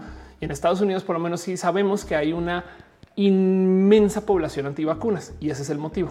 En México, de nuevo, me da de raro como ahorita eh, veo en redes así este oh, en México es súper pro vacunas y es como de no tanto. güey. Ahora sí hay que decir que, pues, evidentemente México también ha tenido todo tipo de problemas para conseguir vacunas, como el resto de los países pues, que no somos del grupo de países desarrollados. Pero aún así, entonces eso también es parte de la Infinity War económica, que si nos seguimos enfermando y si la gente no está chida y si tenemos problemas en medicina y todo ese tipo de cosas, pues eso todavía va a ser una carga a la economía. Entonces vean la sopa de cosas. Joseph dice Rusia tiene mucha gente sin vacunar y mucha gente muerta también. Me dice todos tenemos en nuestra familia alguien que no se quiso vacunar. Exacto. Wow, qué buen modo de ponerlo. Entonces, bueno, cierro este tema y nomás voy a repasar todo lo que acabo de presentar. Estamos en un proceso de inflación que ya es real. Ya lo sentimos, ya lo saben ustedes, ya lo vivimos. Se pensaba que esto iba a suceder desde hace meses solamente por lo que pasó en Estados Unidos, el tema de que dieron mucho dinero y entonces crearon una, un movimiento económico que iba a generar presión inflacionaria. Pero no solo fue eso. Tenemos un problema de escasez, falta de suministros, desconexión y desorden con los procesos de las cadenas de suministro que se dan por millones de motivos, entre ellas esta que va a tener mucho tren del mame, este, eh, la crisis de los contenedores. Como que yo veo muchos medios y mucha gente hablando de eso por mucho tiempo. Y del otro lado, la otra cosa que va a pasar es que las fábricas en sí les va a costar mucho reactivarse chido. Entonces, eh, todo eso se suma. Encima eso tenemos calentamiento global. Encima eso tenemos un problema de accesos a dineros. Y la verdad, verdad es que todo esto lo que quiere decir es que las cosas van a tener más costo. ¿Qué va a pasar? Que mucha gente va a reaccionar ante esto en modos diferentes. Yo les invito a que consideren que si ya sabemos que el peso se va a devaluar porque pues hay inflación, me explico. Entonces eh, eh, eh, busquen otros lugares donde tener su dinero. No pongan todo en Bitcoin, por favor. Y si ustedes tienen inversiones en criptomonedas, diversificar no es tener Bitcoin y Doge y Shiba. ¿saben? Diversificar es tener cosas que no son Bitcoin. Es comprar otras cosas y de paso invertir en su primo y en su tienda donde vende una papelería. Eso también es una inversión. Y es más, pueden supervisar bien los números mucho mejor que si se la llevan al banco. Me explico. Entonces, hay millones de cosas que pueden hacer. De hecho, también de paso, em, hay bonos y, o por así decir, setes que están atados a la inflación. Entonces, también pueden invertir en eso. Ahí sí guarden su dinero. Em, hay varios canales en YouTube que pueden guiar cómo comprar este tipo de cosas. Pero bueno, el punto es que es una batalla económica muy cabrona que se da por el mierdero que hicimos porque nos enfermamos. No imagínense esto. Nos estamos despertando después de la fiebre, la pasamos de la chingada, no pasó de todo. Güey, la casa está hecha un desorden, no sé qué, pero bueno, vamos a la oficina y llegamos y todo está de la chingada, todo está la verga mal, horrible ahí estamos. Eso es lo que está pasando. Pero bueno, dice Rodolfo, pero justo mañana sale una ETF de Bitcoin. MH dice yo que apenas hace unos días me comencé a educar financieramente y toda esta info me hizo cuestionarme si va a reinvertir de la mano de un banco. Sí, la verdad es que, a ver, está, todas las inversiones son chidas siempre y cuando no sean la única. Eso es algo que recuerdo que me decían en mi maestría. Eh, no todas van a dar igual, pero siempre y cuando tengan aquí, allá y demás. Y hay modos muy inteligentes de ese aquí y allá, no? Hay metodologías, hay técnicas, adelante. Pero si arrancas con invirtiendo de la mano de un banco, luego el otro dinerito que hagas, ese sí lo pones en Bitcoin. Y luego el otro dinerito que hagas, eso lo inviertes en tener obras de arte en casa o en eh, eh, un material que no sé qué lo haga. Como sea, y les voy a decir lo mismo que dije la vez pasada cuando hablé del tema de eh, economía y compra para estas economías. Compren cosas que le ayuden ustedes en su. O sea, ahorita que el mercado de segunda mano va a estar más chido y que se está moviendo de más, aprovechen para comprar esa Wacom que necesitan para dibujar. Aprovechen para comprar esa máquina ponchadora que usan para yo no sé qué. Aprovechen para comprar cosas que son de la infraestructura, porque en esencia eso también hay donde lo ven es una inversión en ustedes. Compren ese curso de Platzi, este, compren ese, eh, no sé, esas cosas que les dan la paz mental. Saben como que también que no se les olvide que ustedes son una inversión válida con eso cierro el tema. Leo sus comentarios. Jacqueline Moller dice: Me encanta que somos varias personas de Tijuana aquí. Qué chido. Gracias. Eh, algo de vértigo dice: No, nuestras carreras de gamers al caño. Eh, Marmota dice: Roja más deprimente que nunca. No, porque nos tenemos mucho amor. Em, dice: Hola, estoy muerto. Dice el punto rojo es la inflación. Daniela, Daniel, perdón, dice: Dice: Es un momento para invertir en la bolsa. No mando la mexicana, pero, pero es mejor eso que tener todo en dinero. Eh, Killer Queen dice, em, ¿por qué no se puede comprar la Mona Lisa? Sí puedes, más que es muy cara. Carlos Fragoso dice, en mi municipio mucha gente no se vacunaba, eh, le hacían fuche a la Sputnik. Entre los antivax y los que quieren vacunas a la carta, ándale, total. Incluso dice Tijuana, corazoncitos. María José dice, es buena idea crear una cuenta de ahorro. Dos, dos, porque el dinero que pongas ahí, si, si no está ajustado a la inflación, vas a perder dinero. O sea, siempre piensa en eso, que la inflación tiene un número. Ahorita se está hablando del 6%. Entonces necesitan conseguir lo que donde sea que pongan su dinero, tiene que hacer más que la inflación. Saben? Daniela dice que cuando colaboro con Diego, mm, yo nunca he sabido cómo coordinar eso. Según que me invitó en un video, pero nunca se acercó conmigo. En fin, Yuri dice cátedra de finanzas personales en roja. Súper bueno, muy necesario. Muchas gracias. Eh, José dice en mi ciudad Tijuana abren muchos negocios. ¿Cómo es posible si estamos en crisis? Eh, quizás es por lo mismo, porque no quieren tener dinero guardado, si no lo están en güey, ponlo a andar en algo, no? Serafín dice en el futuro eh, qué empleos seguirán para los humanos que no nos sustituyan los robots. Es una buena pregunta. En una época se pensaba que los empleos que los robots nunca pueden sustituir son los empleos creativos. Ahorita lo que se dice es que lo que no puede sustituir los robots son los empleos, son los empleos de decisión. Me explico. Eh, los empleos creativos, o sea, el diseñame una bolsa, ya hay computadoras que pueden hacer eso, no más que el modo de cómo diseñan las computadoras. Es más chido. Digo, una, persona se sienta y toma inspiración y entonces baja estas fotos y esta bolsa que se usa en los 60 y entonces diseña una bolsa súper chida. Una computadora crea 500 bolsas y luego las pone en Amazon y el algoritmo de Amazon decide cuál está chida y la que está vendiendo es la que se fabrica más y listo, elimina las otras, no un proceso wow. Em, pero qué van a hacer los seres humanos? Decidir de esas 500 bolsas cuál no va, no? Sobre todo porque además eh, los robots no pueden firmar responsabilidad. Me explico. Entonces nunca van a poder tomar la responsabilidad de la vida de alguien, no como que ese tipo de cosas. Entonces, por ahora, las cosas que liden con la decisión, ¿qué quiere decir que liderazgo este, eh, administrativo y ese tipo de cosas van a tener tantito futuro. Y encima de eso, no descartes que volverte la tecnología te va a empoderar. Me explico. Si tu trabajo lo reemplaza un robot es porque ya te había reemplazado la automatización, no más que no te habían dicho. Entonces digamos que aparece un software súper cool que diseña logos por ti, ¿no? Y tú eres un diseñador de logos. Lo que tienes que hacer ahora es seguir vendiendo y usar el robot en vez de dejar que la gente compre el robot saltándote a ti. Y entonces tú añades algo encima del servicio que da el robot. Mejor dicho, en vez de en vez de dejar que la gente pueda ir acá a comprar las tortillas hechas desde la fábrica, tú eres la persona que vende la tortilla que hace la máquina, no más que le añades una capa de servicio encima para que tú hagas uso. La tecnología ahora está a tu disposición y no te reemplazó. Simplemente que tú ya no estás haciendo la labor, la computadora está haciendo el diseño todo automatizado, pero tú todavía sigues haciendo un negocio. No. Alessandro dice: ¿Puedo repetir todo, por favor? puedes devolver todo al comienzo. Eso sí puedes hacer. Josué dice ser community manager vale la pena. Em, piensa más bien en generación de contenidos. A lo mejor sí conviene invertir en bienes raíces. Sí, no. Em, no lo recomiendo en que es la inversión de moda latinoamericana o la inversión de moda donde no hay muchas opciones de inversión. Entonces se generan burbujas y son muy tóxicas esas burbujas. También hay que entender que de repente, gracias a esas inversiones, entonces se acabaron playas y eh, le quitan terrenos a gente. No hay que tener mucho cuidado con eso. Pero del otro lado, mucha gente está comprando también bienes raíces. Entonces, en últimas no es tan chido. O sea, es buena idea. No más hay que tener presente que es tan popular la idea que se vuelve mala idea. Así que es mejor buscar otros espacios o algunos modos más listos de hacer esas inversiones. Pero tiene solo dice toma una decisión igual de decidir si alguien es culpable o inocente. Por ejemplo, sí, claro. De hecho, mucho se habla de cómo eh, los robots deberíamos de gobernar los robots. Es de no es que eso no va a pasar porque no pueden tomar responsabilidad sobre las vidas de gente tan, tan así. María José dice ¿En qué puede trabajar un egresado de economía? Vale la pena análisis, generación de contenidos. Este eh, definitivamente hay mucho trabajo en economía. Ahorita que la economía está ya para la chingada, van a haber muchas cosas. Y evidentemente, mira nomás, eh, eh, como en este chat están preguntando mucho el dónde invierto. En economía podrías trabajar un poco en eso también. Bolsa. yo, mira, sobre todo hay mucha gente que si, si le tiene mucho gusto a esto de lo matemático, hay muchos espacios en brokerage.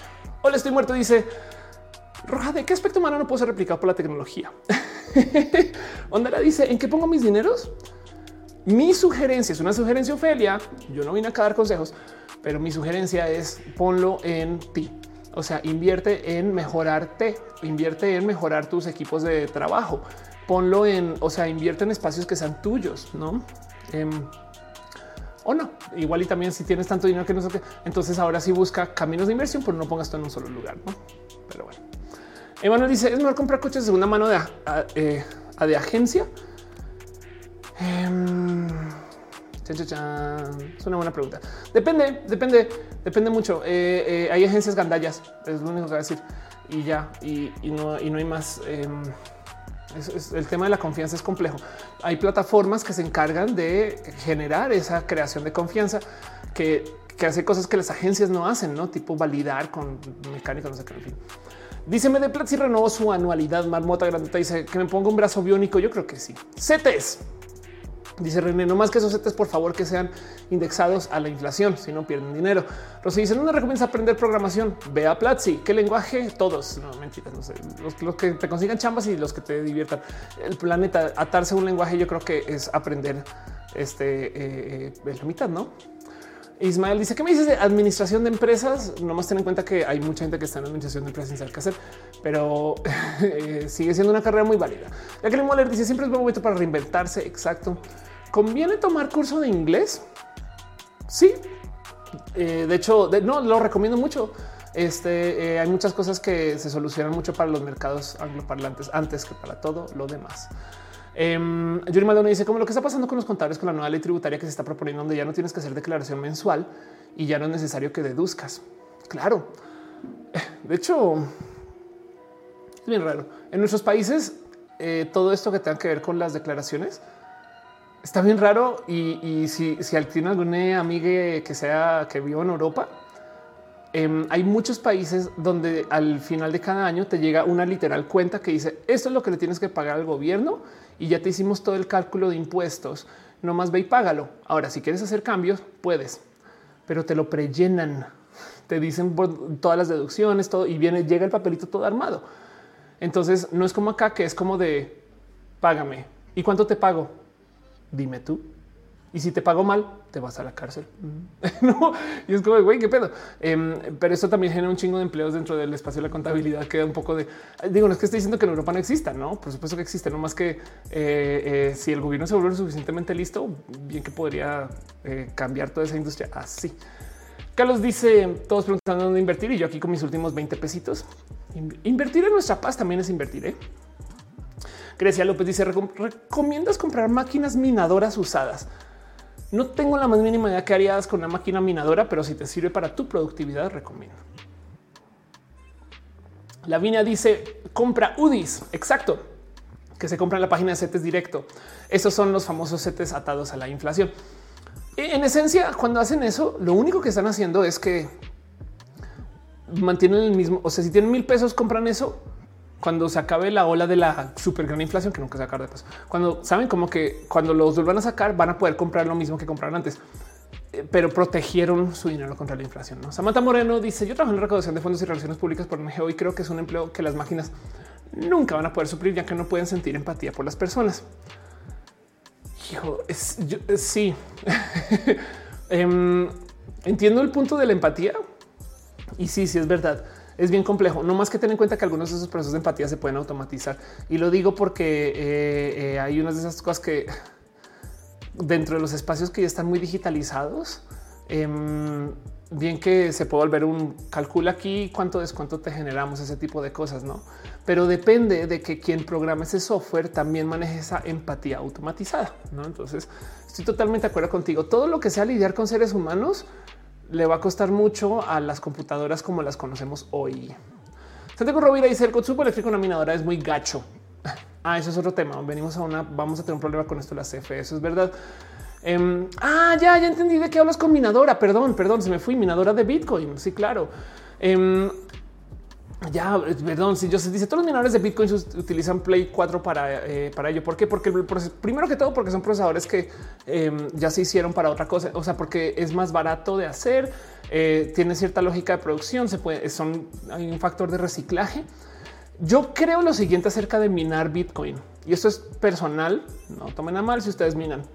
No hay cómo competir contra estas personas que tienen islas enteras con energía barata gratis, ¿no?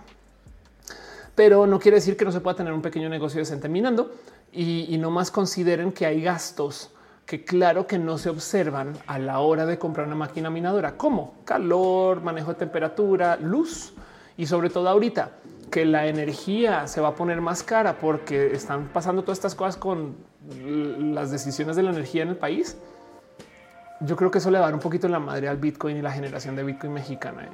Porque la, energía se va a poner tan cara o más cara que va a hacer que pues, perdamos competitividad en eso, ¿no? Ahora, capaz si ustedes tienen un sistema solar o un sistema, esto es muy normal en México, puedes minar Bitcoin en espacios donde no te están tomando una buena medida de electricidad porque no hay contador. y entonces la granjita pasa, no, no, no es gratis, ¿eh? pasa a subsidio de las otras personas o de la CFE. En fin, voy a ir cerrando ese tema. No más quería hablar acerca de la inflación y la economía y lo que viene y platicar con ustedes cómo lo sienten. Si sí, es un hecho que ya las cosas valen más. No hay una solución rápida. Vamos a tener un 2022 complejo con esto pero tienen que entender que eso no quiere decir que el mercado esté finalizado, simplemente que lo difícil de la inflación no es que exista, aunque los medios van a decir que es horrible, porque la inflación es una herramienta política muy poderosa. La van a usar mucho para decirle al presidente que está haciendo mal trabajo. No es que crea que el presidente está haciendo buen trabajo, de paso, pero saben como que de repente el tren del mame de la inflación, este, prepárense, ¿no? Y, y entonces lo difícil de la inflación es que no se puede planear. Entonces, si ya sabemos que la inflación va a ser tal porcentaje, su misión es inviertan en lo que sea, pero generen más que la inflación. Y ya. Y de hecho, eso lo tienen que hacer siempre. Pero bueno, em, dice, dice 5 que pongamos un diablito. Dice una vez alguien me dijo que eh, iba a los lugares donde tenían como cargadores gratis para coches eléctricos y tal dice que libro nos recomiendas para aprender sobre inversiones. Este es una buena pregunta. Eh, más bien te recomendaría échale ojito a la gente que es youtuber de estos temas. Hay un par de youtubers bien chidos. Eh, no puedo dejar de hablar del pequeño cerdo capitalista en general, pero bueno, dice M de ponerse que es invertir en ti. Claro, si te da paz mental, claro que sí. Eh, Joseph Valentín dice, como Godín, ¿qué cosas puedes recomendar para que nos pegue lo menos posible? Por lo general, lo que tú quieres hacer en los espacios inflacionarios es no tener de la moneda que está perdiendo valor. Entonces, eh, eh, no es que te esté diciendo gástatelo de una, sino inviértelo de una, ponlo en espacios que generen, sabes, como que ten planes de, otras monedas. Puede ser, aunque también las otras monedas van a, pasar por procesos de inflación. Entonces, ten el ojito puesto a esto, ¿no? Eh, Laura dice, me estresé y corrí en círculos hasta que comentaste que la inversión en uno mismo. Sí, claro, sí, total. A veces, miren, yo, yo, yo, manejo muy pocos ahorros en vida, no? O sea, también yo como por eso, por eso también me lo paso no recomendando, porque no soy una gran inversionista en que yo, pues yo vengo una deuda inmensa que todavía está presente, pero sí me queda claro que hay un sinfín de inversiones que la gente no observa porque no tiene una mentalidad diversa acerca de qué es ganar. Piensan que ganar es tener mucho dinero en la cuenta de banco, cuando la verdad es que ganar puede ser estar con tu pareja en un parque pasándola feliz un martes. ¿Y cómo la logramos? Pues porque invertimos en nuestra vida de tal modo que nos permitió desconectarnos de tener que trabajar los martes. Y pregúntale a cualquier persona que esté en sus 80, 90 años y, siempre van a tener este tipo de consejos, como de mantenga sus relaciones, cuídense con la gente, cuiden su cuerpo, cosas que no son hagan mucho dinero, saben esas cosas, no? Pero bueno, ya que le dice que es parte de la experiencia, el lag en los comentarios. Sí, un poquito. Yo sé, Valentín, somos la generación que no alcanzó terrenos baratos. Ah, eh, sí, ah, bueno, en donde la gente compró terrenos baratos, pero sí. Sergio Ruiz dice: ¿Pudieras crear un sistema económico? ¿Cómo sería? Se llamaría em, este. Eh, pues ya que hablamos de las Infinity Stones, yo crearía un sistema donde ojalá no existiera la escasez en lo más mínimo de nada y entonces tendríamos creación infinita de recursos. ¿Qué es lo que pudo haber hecho Thanos? Thanos, en vez de eliminar a la mitad de la gente, pudo haber duplicado los recursos. Pero bueno, Palmas Salazar dice esa también prellena las declaraciones en México. Qué chido. Eh, Víctor Fanel dice bueno, bueno, sí, sí tiene un sistema de prelleno. O sea, sí tienes toda la razón. Víctor dice: Me acaba de conectar con el título. Me pongo a pensar que si nos llegara a pasar mundialmente como Venezuela, em, no va a pasar como Venezuela, porque Venezuela metió las patas grave. Em, ¿Qué sucedió con la inflación en Venezuela? Que Venezuela al encontrarse tan rica de su petróleo, porque es que tienen que entender que Venezuela tiene reservas, mm, o sea, mundiales nunca vistas del mundo en su capacidad de energía. Entonces, siendo Venezuela tan rica su petróleo, en esencia, de modos muy dramáticos, dejó de hacer todo menos su petróleo. Se la jugó a vivir del petróleo. Y pues, cómo no, si o sea, si ustedes tienen, si ustedes pasan, hagan, hagan, si ustedes meten las patas todos los días en la escuela y todavía su familia le sigue dando dinero, pues se vuelven dependientes de su familia, juniors. Entonces, en esencia, Venezuela no se especializó en nada sino en vivir de su petróleo y entonces se colgó, colgó tantas cosas, se endeudó sobre sí mismo contra su petróleo. Todos los programas sociales eran pagados o financiados con petróleo más hasta que llegó un momento que el precio del petróleo se fue a la chingada porque Estados Unidos hizo un chingo de movidas internas donde desconectó su dependencia del petróleo del Medio Oriente y donde en esencia, por Venezuela no quiso jugar en el mundo y en el club estadounidense, también le cerró la puerta a Venezuela como con Cuba. Entonces se quedaron con todo este petróleo y somos millonarios, pero ya no vale nada en el mercado mundial. Entonces colapsó, colapsó horrible, porque es como si tú tuvieras un chingo de juegos del Dreamcast, güey pero de repente Nintendo y Sega cambiaron sus consolas y el Dreamcast se fue a la chingada y quiebra Sega. Y tú tienes todos los juegos ahí, pero nadie los quiere jugar, güey. Y todo el mundo está jugando Super NES y todo el mundo está jugando Nintendo 64 y, la gente se, fue a jugar otras cosas y, tus juegos de Dreamcast, güey, muy chidos, pero pues ya no sirven. A nadie les interesa. Y entonces sí tienes mucho, pero no. y en esencia lo que pasó con Venezuela es eso, que Em, luego se metió en su caída económica cuando, cuando, cuando su gran riqueza ya no tuvo valor mundial, por así decir. Cometió unas decisiones súper difíciles, súper contra eh, eh, este, poblacionarias, no eh, rompieron su sistema de gobierno, se endeudaron de más en otros lugares, comenzaron, comenzaron a huir un chingo de personas con un chingo de dinero. O sea, el mierdero venezolano es especialmente único. Y entonces todavía siguen en eso. No, el problema es ese. Eh, eh, Venezuela se, eh, bien que podemos culpar solamente a Estados Unidos, pero Venezuela, la verdad es que parte del problema es que se volvió tan dependiente de una cosa y esa cosa luego perdió todo su precio y su valor. Como eso literal 2014 casi, no? O sea, también hubo unos años de bonanza venezolana dentro de este sistema.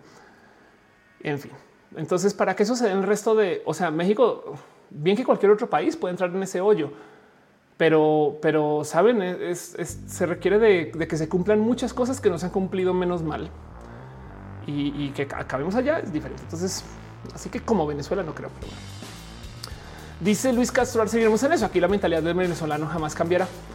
Hay algo bonito del tema de la gente. La gente venezolana suele ser muy chida. Eh, la gente que está emigrando también está haciendo todo tipo de cosas por fuera y entonces eso va a tener un impacto en algún momento. No, o sea, la verdad es que si comenzamos a observar Venezuela, no solo por la gente que vive en Venezuela, sino la gente que vive afuera de Venezuela, que tiene estas alianzas con Venezuela, entonces yo creo que hay mucho que podemos todavía recuperar de lo chido, ¿no? Saben? O sea, como que hay algo ahí que va a seguir pasando, ¿no? Venezuela va a seguir existiendo en 100 años, entonces no es un proceso largo. Bien dice invertir en educación de uno para cobrar más. Sin embargo, se supone que eso aumenta la inflación, así que no queda otro, que cobrar menos. Como sea, de todos modos, este... Em, es, una inversión en ti. Me dice que tal se eliminó la mitad de la gente y no duplicó los recursos propaganda para que no pensemos que nosotros somos el problema y no el sistema. Un poco. David dice, pero el problema más terrible es la clase que gobierna. Eh, Rosy dice, ¿cómo no invertir nivel Venezuela? A mí me da risa que Venezuela es como ese primo que se fue de la casa cuando era muy joven y conoció a alguien por ahí al otro lado del ferrocarril y pues nada, se metió en un negocio bien feo, ¿no? Y entonces como que pobrecito, no como que los tíos todavía hablan del primo. No, ah, yo me acuerdo, no cuando eran los cumpleaños con el primo Venezuela. Y pero no, pero uno ya crecimos, no? Y, yo no recuerdo ningún cumpleaños con el, con el primo Venezuela, pero hijo, las cosas que me cuentan. No, si está grave, güey, narco, güey, ya no, no mames. Entonces, cada vez que tú haces algo mal, te amenazan. Cómete tus verduras, no vayas a acabar como Venezuela. Pero bueno, Nena dice qué opina acerca de que el presidente le va la administración del aeropuerto a los sistemas militares. Le, ha dado todo, todo, no todo a la gente, a, los procesos militares.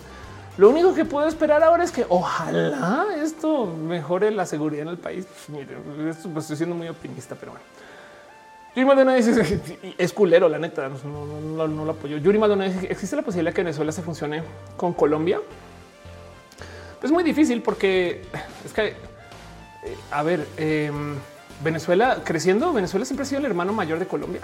o sea, es que, eh, que Venezuela se fusione con Colombia. Eso es como, eso es un poquito, eso es como proponer que eh, México se una con Estados Unidos y, entonces ahora, ahora México y Texas son el mismo país un poco, sabes, como que es una propuesta rara.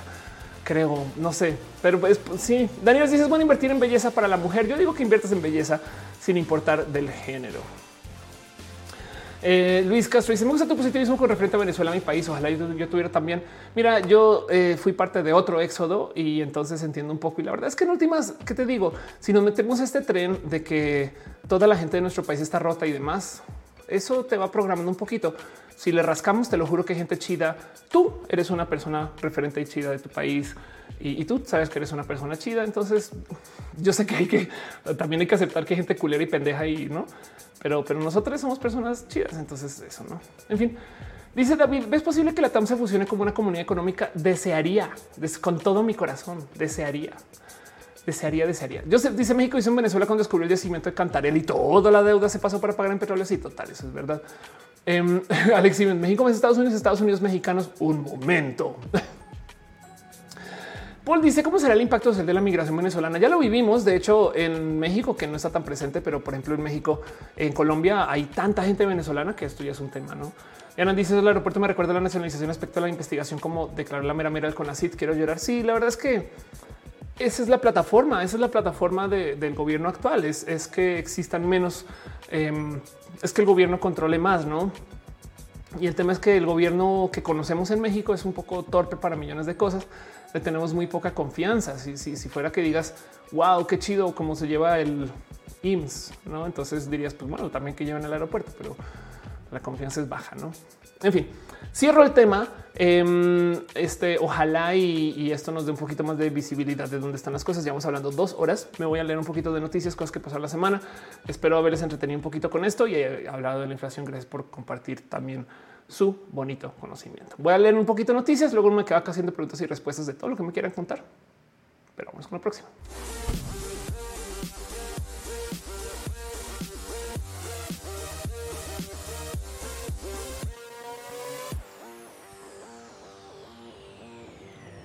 Pregunta a Adi Peniche por qué no sé si está el festival. ¿Era lesbian? No invitaron. bueno, pero igual no hubiera podido ir. Estaba haciendo otra cosa con René en Guadalajara. Muy chido el festival de todos modos. Me haría muy bonito. Pero bueno, a veces pasan cosas entre semana y yo me tomo el tiempo de sentarme acá y analizar esas cosas, escribirlas o tomar nota de que estas cosas están pasando. Y hago esta pequeña sección que se llama abrazos distantes sin contacto por la salubridad nomás, por una época con mucho contacto, pero ya no donde levanto noticias de cosas que pasaron la semana em, y, y, nomás las repasamos. No me quiero hablar tanto con cada tema, solamente quiero decirles esto sucedió. En últimamente ya no son noticias, sino son estudios de ciencia, pero igual son cosas que voy topando a lo largo de la semana que digo esto. Yo quiero platicar. Entonces se los dejo. Y lo primero que tengo para compartirles a ustedes es que tenemos una publicación de estadísticas intersex. Gracias a la gente chida de eh, homosensual que está compartiendo esto. Eh, levantaron em, las respuestas de la primera encuesta intersex eh, eh, este, eh, mexicana que se hizo entre el 2019 y 2020 gracias a la gente chida brújula intersexual em, en colaboró con el Consejo Nacional para Prevenir la Discriminación, o sea, el CONAPRED.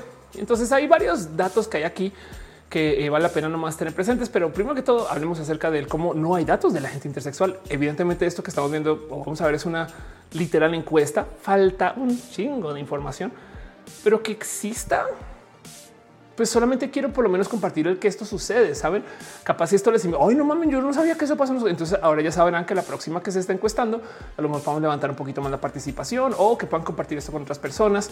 Este demás. Rocío dice un país puede embargar a otro país con su territorio. Pues sería, considerado una invasión y entonces no lo harían. Pero sí, eh, eh, un país técnicamente puede comprar otro, más bien comprar toda su deuda eh, y, y, eso en esencia resta soberanía, no? Pero, pero bueno. ¿Cuáles son las 24 entidades federativas? Eh, en su mayoría las poblaciones es participante viven en la Ciudad de México, Jalisco, Guanajuato, Estado de México, Colima, Veracruz, Puebla, También es la gente que respondió la encuesta em, y, y no más. Entonces que quede claro que eh, lo bonito de esta encuesta es que se habló acerca de asignaciones sexo, de la gente que participó, el 58.4% se les asignó el sexo femenino y el 37.1 el masculino, lo cual me parece requete bonito. Evidentemente puede ser un sesgo de encuesta, como puede ser una realidad, pero hoy les dejo que eh, eh, la podríamos decir esto. Según un estudio, la gran mayoría de la gente eh, intersex se le asigna este, el ser mujer en México, no? Pero bueno, algo más relevante. Eh, evidencia una alta prevalencia de personas cuyo sexo si no nace no se corresponde con la identidad de género actual, lo cual quiere decir que esto es una pregunta que he tenido que responder varias veces. ¿Es la gente intersex también transgénero o transexual? Depende si se identifican así, ¿no? ¿A dónde voy con esto? Entiéndase, es em, una situación tipo eh, se me asigna hombre al nacer, pero la verdad es que por manejo una genética o, manejo una expresión o por que soy motivo dentro del espacio intersex y decido transicionar más adelante. Habrá quien dice estoy transicionando no porque soy trans, sino porque soy intersex. Va, se vale, no soy trans, soy intersex. Ok, pero habrá quien es intersex y se identifica trans también. Entonces les dejo, no? Pero bueno. Dice Antonio Rosas el anexo de Crimea. Exacto. Es poco legal eso. ¿eh? O sea, no digo, pero bueno, para ese chiste también es poco legal que manden españoles a, Latinoamérica, a la de Ayala y pongan banderas, no? Reciben algún diagnóstico médico las 89 personas encuestadas. Vean nomás el tamaño de la muestra baja, pero bueno, como sea, este eh, el 59, casi el 70% reportado ha recibido un diagnóstico respecto a las variaciones cromosómicas. Y yo creo que por eso es que esta encuesta me llama tanto la atención porque parte del tema es que yo creo que mucha gente es intersex, no más que nadie se hace la prueba de cariotipo.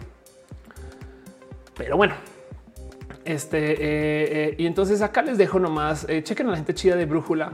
Entérense, se los comparto nomás para que sepan que esto es algo que sucede, se está encuestando, ojalá y nos lleve a más. Pero bueno, nada más una cosa que tenía para compartirles, cosas que pasaron en la semana.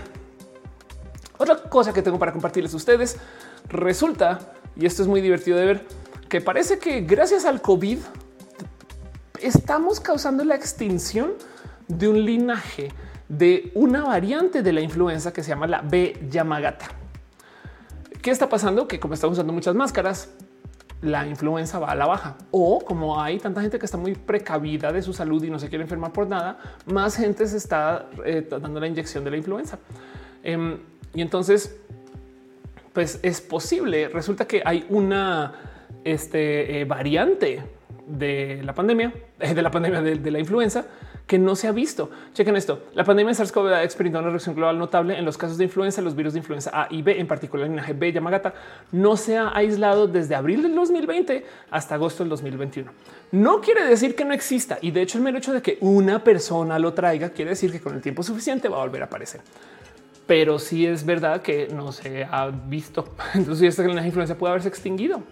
Puede brindar oportunidades para mejorar la disponibilidad y eficacia de las vacunas contra la influenza, lo cual me parece una noticia bonita dentro de todo este desmadre. Pregunta Rocío Amaranta que si puede eh, que una terfa sea intersex y no lo sepa. No puede, confirmo. Sé de par personas que yo conocí en espacios intersex que ahora son terfas declaradas, que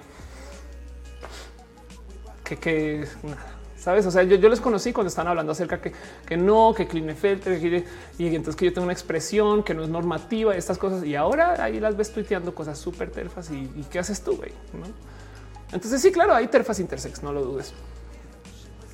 Pero bueno, otra cosa que tengo para compartir, em, este eh, y esto también eh, gracias a la chida de homosensual.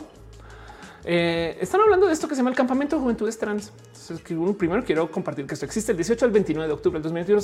Se va a dar el, o sea, comenzando hoy, el tercer campamento organizado por la red de juventudes trans. Me da tanta envidia. Quiero ser una persona de la influencia, de la influencia. Quiero ser una persona de la. Quiero, quiero ser una infancia trans otra vez. Em, porque, en fin, la actividad será memoriales a flores. Y pues en esencia, eh, eh, esto va a ser un campamento trans eh, virtual en este caso, pero pues es un grupo de la gente de red de juventudes tienen que objetivo entregar herramientas que permitan fortalecer el activismo tras el territorio nacional. Se contará con la participación de ponentes que reivindican la resistencia trans en Latinoamérica. Sepan que esto sucede. La red de juventudes trans también se las quiero presentar, pero lo único es que tienen que tener entre 16 y 29 años. Gracias. Yo tengo 29 años en mi corazón, pero bueno. Darwin dice yo por eso amo a Ledudet. Yo también amo a Ledudet. Diana Gam dice los antivacunas creen que el COVID es influenza y que el orden mundial maneja esos casos como COVID. Bueno, Typebox dice van a aparecer más casos porque la PCR del gobierno actual se testa para influenza. Irina dice descubrí que alguien que me cae muy bien es trans excluyente. Lo siento. Y es bien complejo porque a veces tienes que desenredar el, pero es una persona chida, pero racista. Sabes? No es como de cómo eh, es, que yo, pues yo que la diversidad siempre te pone a prueba. Testigo Chutulo dice termine con mi terfa ex y desde lejos ahora puedo ver su falta de empatía. Eso es algo que me gustaría dejar en dicho, porque sí, la diversidad nos pone a prueba, pero sí es verdad que las violencias nunca vienen solas. Si ustedes saben de algún amigo, ok, pongámosle género esto. Si saben que un amigo es violento, por un, digamos que es violento, le grita a los meseros, no sé, saben, alguna violencia maneja. Esa no es la única violencia que maneja. O, si lo quieren ver de un modo más culero, la gente misógina también es violenta, saben? Eh, o, suele ser que la gente misógina también es estafador. Me explico como que, como que las violencias nunca vienen solas. Entonces, si ustedes ya saben que una persona es racista, en otro lugar va a ser culera, no? Y ya eh, siempre piensan en eso. Así que si de puro chance le cerraron la puerta a una persona porque eso, porque es este eh, transexcluyente, pero en todo lo demás es chida, no, se lo super prometo. Bueno, estoy también generalizando, pero se lo super prometo que no solo es trans excluyente, también miente. No sé, ¿saben? no sé por decir. En fin. Hígado dice en español feminista radical trans excluyente así terf. Me va a tomar dos segundos nomás porque veo que están apareciendo piñas y no me he asomado por las piñas en un rato. Un super abrazo, Yare, el que dice llegan. Gracias millones, Yare, este, por tu amor, por tu cariño y por apoyar y ser parte de esto.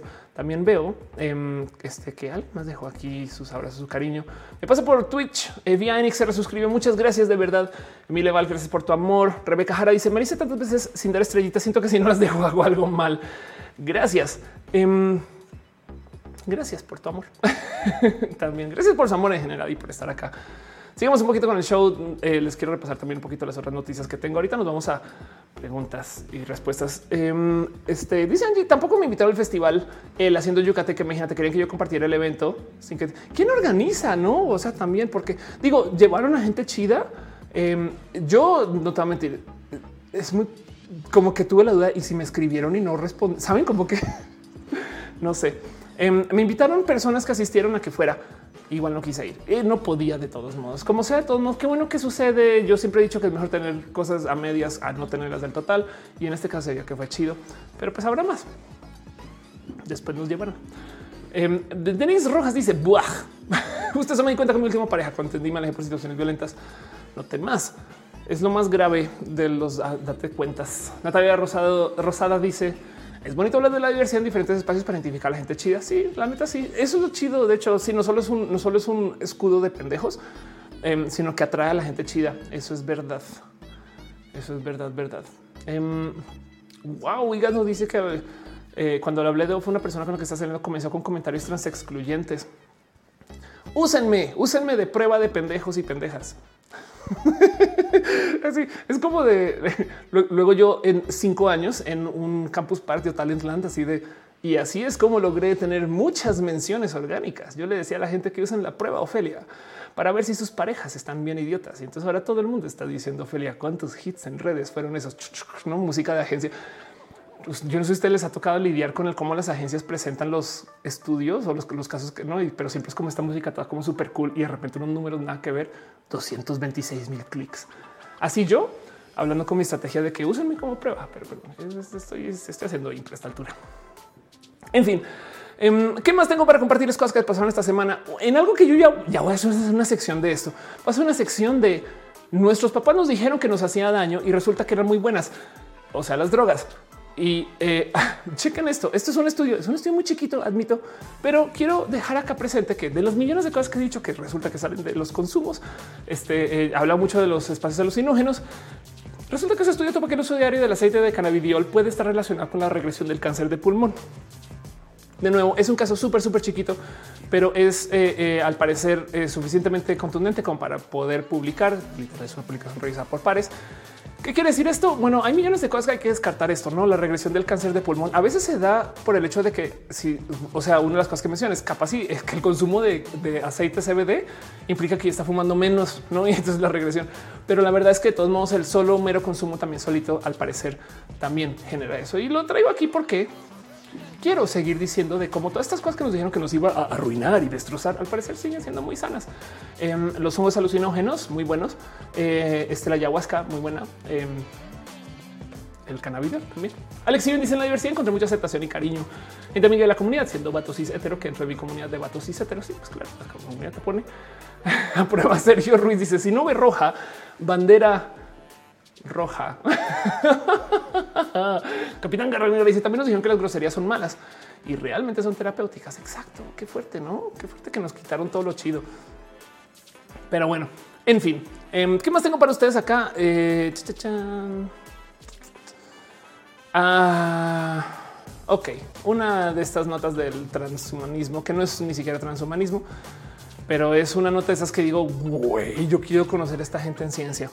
Resulta que hicieron una pequeña modificación para hacer una investigación trabajando con renacuajos. Y les inyectaron células generadas de eh, algo que viene de eh, algas que generan oxígeno para que de muchos modos con eso que sacaron de las algas eh, y que se los inyectan a su cerebro permite que mantengan actividad cerebral en ausencia del oxígeno. Me explico. Hice una modificación a renacuajos para que puedan hacer fotosíntesis. ok. Y entonces eh, esto evidentemente no tiene que ver con seres humanos. Inyección de algas generadoras de oxígeno en renacuajos permite que la actividad cerebral continúe en ausencia de oxígeno pero sí da un poco de uno, wow, quién está trabajando esto y dos, el pensar que a lo mejor en algunos modos o en algunos sistemas o para algunos animales en particular existe una solución para esto de falta de oxígeno, lo que quiere decir que podemos llevar los ambientes donde normalmente no hay oxígeno, lo cual se presta para millones de cosas y millones de dudas y cosas. Y pues esto, esto que viene como de los doctores y doctoras que trabajan en el, universo, en el universo de Marvel, no en la universidad del universo de Marvel. Pero bueno, en fin. Es más, solamente se los quiero mencionarle un poquito sus comentarios y nos vamos a preguntas y respuestas. Me quedo acá, ya vamos ya hablando este, más de dos horas y media. Lune dice, dos de mis amistades se reforzaron porque hablé de roja. ¿Ves? Te digo, es que trae a la gente chida. No solo roja, sino hablen de la diversidad. Hablen mucho de la diversidad. Bueno, Typebook dice hablar con naturalidad de las diversidades atrae a los despistados. Que no son malas personas, pero que les faltaba tantita iluminación. Natalia dice: Estoy cultivando hongos en mi casa, ha sido súper sanador y bonito. Lo recomiendo con mucho, mucho cuidado, por supuesto. Y no más el mero cultivar también es chido. Yo estoy cultivando flores, no son hongos, pero 5 JHR dice: Estoy a para hermanos que puedan comer con fotosíntesis, como el no Kishi. Anda, algo así. Em, dice María José, inversión en el consumo personal de mota. Mira, te voy a decir algo. Nos enseñaron a que todo, a que los ganadores no consumen drogas, como era en las maquinitas. Pero del otro lado es eh, si por consumir mota tú eres una persona que se sabe relajar y sabe soltar y sabe lidiar más con los problemas de la vida y tiene un modo de desconectarse, apagar y cuando vuelves, vuelves más, más puesto puesta. ¿En qué momentos es un negativo? Y sí puede ser una inversión, pero bueno. Capitán Carrera dice, ¿para cuándo mis, mis bronquialgas para respirar bajo el agua? Exacto. Vámonos a preguntas y respuestas, todo lo que quieran platicar hasta que ya no.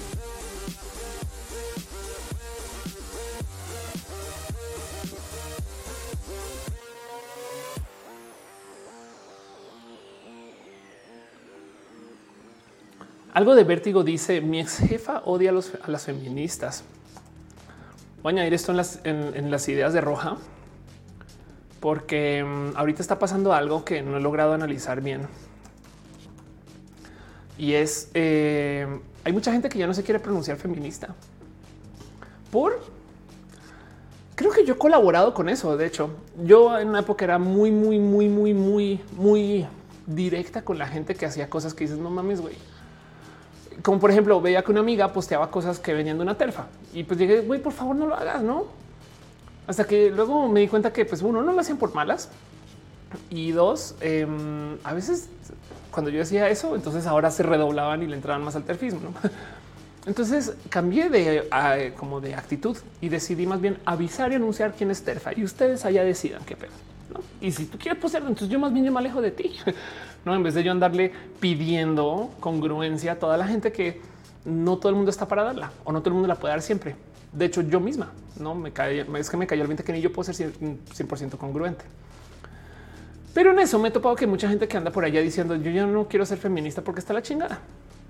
Un espacio muy bonito que le he desarrollado cada vez más cariño es gente que dice yo soy eh, antipatriarcal. Y es que el momento que tú te desconectas de decir soy feminista, no quiere decir que dejas de hacer actos que podrían encajar con lo que queremos que sea el feminismo. Me explico al ser antipatriarcal o al ser, sabe, este eh, anti odio, no sé, o, sea, o al ser pro aborto. Me explico en millones de modos también decir y, simplemente no, no nos metemos en todo este bagaje del tener que comprobar que yo soy feminista de verdad o de mentiras, no? Y ese es el poder que quieren las terfas. Ahora, el lado también es cederle la etiqueta feminista a la gente odiante. Entonces, hay argumentos en ambos sentidos, pero, pero, pero sí es verdad que hay gente que, mucha gente que ya no se quiere pronunciar feminista porque si para mí, si me dicen soy feminista y no tienen ningún indicador de que son trans incluyentes en ningún lugar, entonces automáticamente son terfas. lo que más me indica que o tibias, que en muchos modos apoya a la gente terfa. Y entonces lo que más me indica que son personas que no están con la diversidad es que, por ejemplo, eh, hacen cosas en los espacios feministas y solamente usan el morado, violeta, púrpura, o sea, el morado y el verde y nunca el rosa. Eh, o en su bio tienen solamente los dos corazones y no el rosita. Y ahí como que me da un poco de yo mejor me alejo de esto, no? Antipatriarca dice Axel Becerril. Lo dice yo antes sí le huí al feminismo mucho tiempo, me dejé llevar. Rafa por si parece que la postura TERF es una estrategia para dividir el movimiento feminista. Sí, claro. Mucha gente eh, me lo ha comentado también. Uva dice no me pronuncio feminista porque feminismo excluye mucho a las que somos mamás. Exacto, sí. Entonces más fácil. Saben que hagan lo que quieran con su feminismo a la chingada y, eso no le quita que tú eres automáticamente una persona horrible. No, y yo creo que le veo poder a eso. Eddie dice creo que la anonimidad en redes ha logrado que los activismos se desintegren poco a poco, pero asimismo también han creado muchos activismos. No es que si lo piensas, Eddie, la marcha LGBT no se coordina en los medios, se coordina en, en las redes. La marcha LGBT creció un chingo gracias a las redes. Entonces tampoco podemos negar eso, no? Pero bueno, dice Pantera, amo ser quien soy, amo ser trans. Saluditos, besos. Fabián dice: Se ha propuesto un movimiento que sea un neofeminismo o algo así. Un chingo, un chingo. Sí, de hecho, sí. Pero, pero creo que por eso sería, siento que sería chido meter un rojo en ese tipo de cosas. Fabián dice: ¿Qué piensas de Carolina Sanín? Esa es la que es como terfa colombiana, no? No sé mucho, excepto que la tengo bloqueada. Eh, perdón, veo que dejó Fernando Cenas un abrazo. Dice: Te tocó vivir el fenómeno de Betty la fe en Colombia. Ya había leído eso. Eso fue un abrazo hace mucho tiempo lo acabas de poner.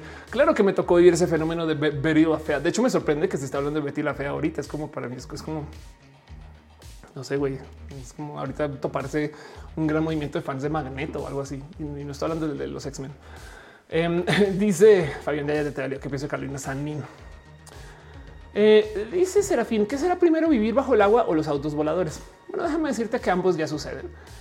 Tenemos autos voladores, no más que descubrimos que la gente es tan irresponsable con los autos que no son voladores que se decidió que para poder tener un auto volador tienes que tener mucho conocimiento de cómo funcionan. Hay un nombre para estos autos voladores que se llama helicóptero.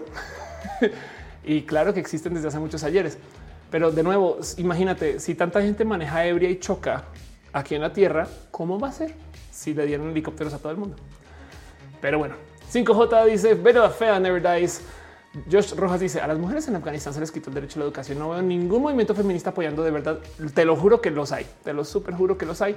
No más que en nuestra burbuja nos centramos en los movimientos que hablan de las cosas que nos, colindan. Comenzando porque hay movimientos feministas allá. Pero, pero, y, no es que esté diciendo, no es que esté diciendo, uy, ahora se solucionó. No, está culero, hay que, no, pero sí es verdad que em, este, que, que prefieren enfrentar el sacar a mujeres trans del baño en México que hablar de, cualquier tema que le hable un poco más a los feminismos. Dice Fabián, hasta que llegó el juego del calamar, Betty la Fea era lo más visto en Netflix. Qué locura, güey. ¿Por qué les gusta Betty la Fea? Además, es algo muy comunidad LGBT, ¿no? Como que de repente veo a mis amigas gay hablar así de ecomoda, ¿no? Y es de esto ya pasó en mi cabeza. me dice, ¿se puede ser ubu sexual? Yo creo que podemos. Yo me identificaría ubu sexual. Me gusta. Pantera dice, vamos a ser quién soy. Ah, te había leído, pero gracias. mi Trejo dice, bebé. muchas gracias. Muchas, muchas, muchas gracias, de verdad.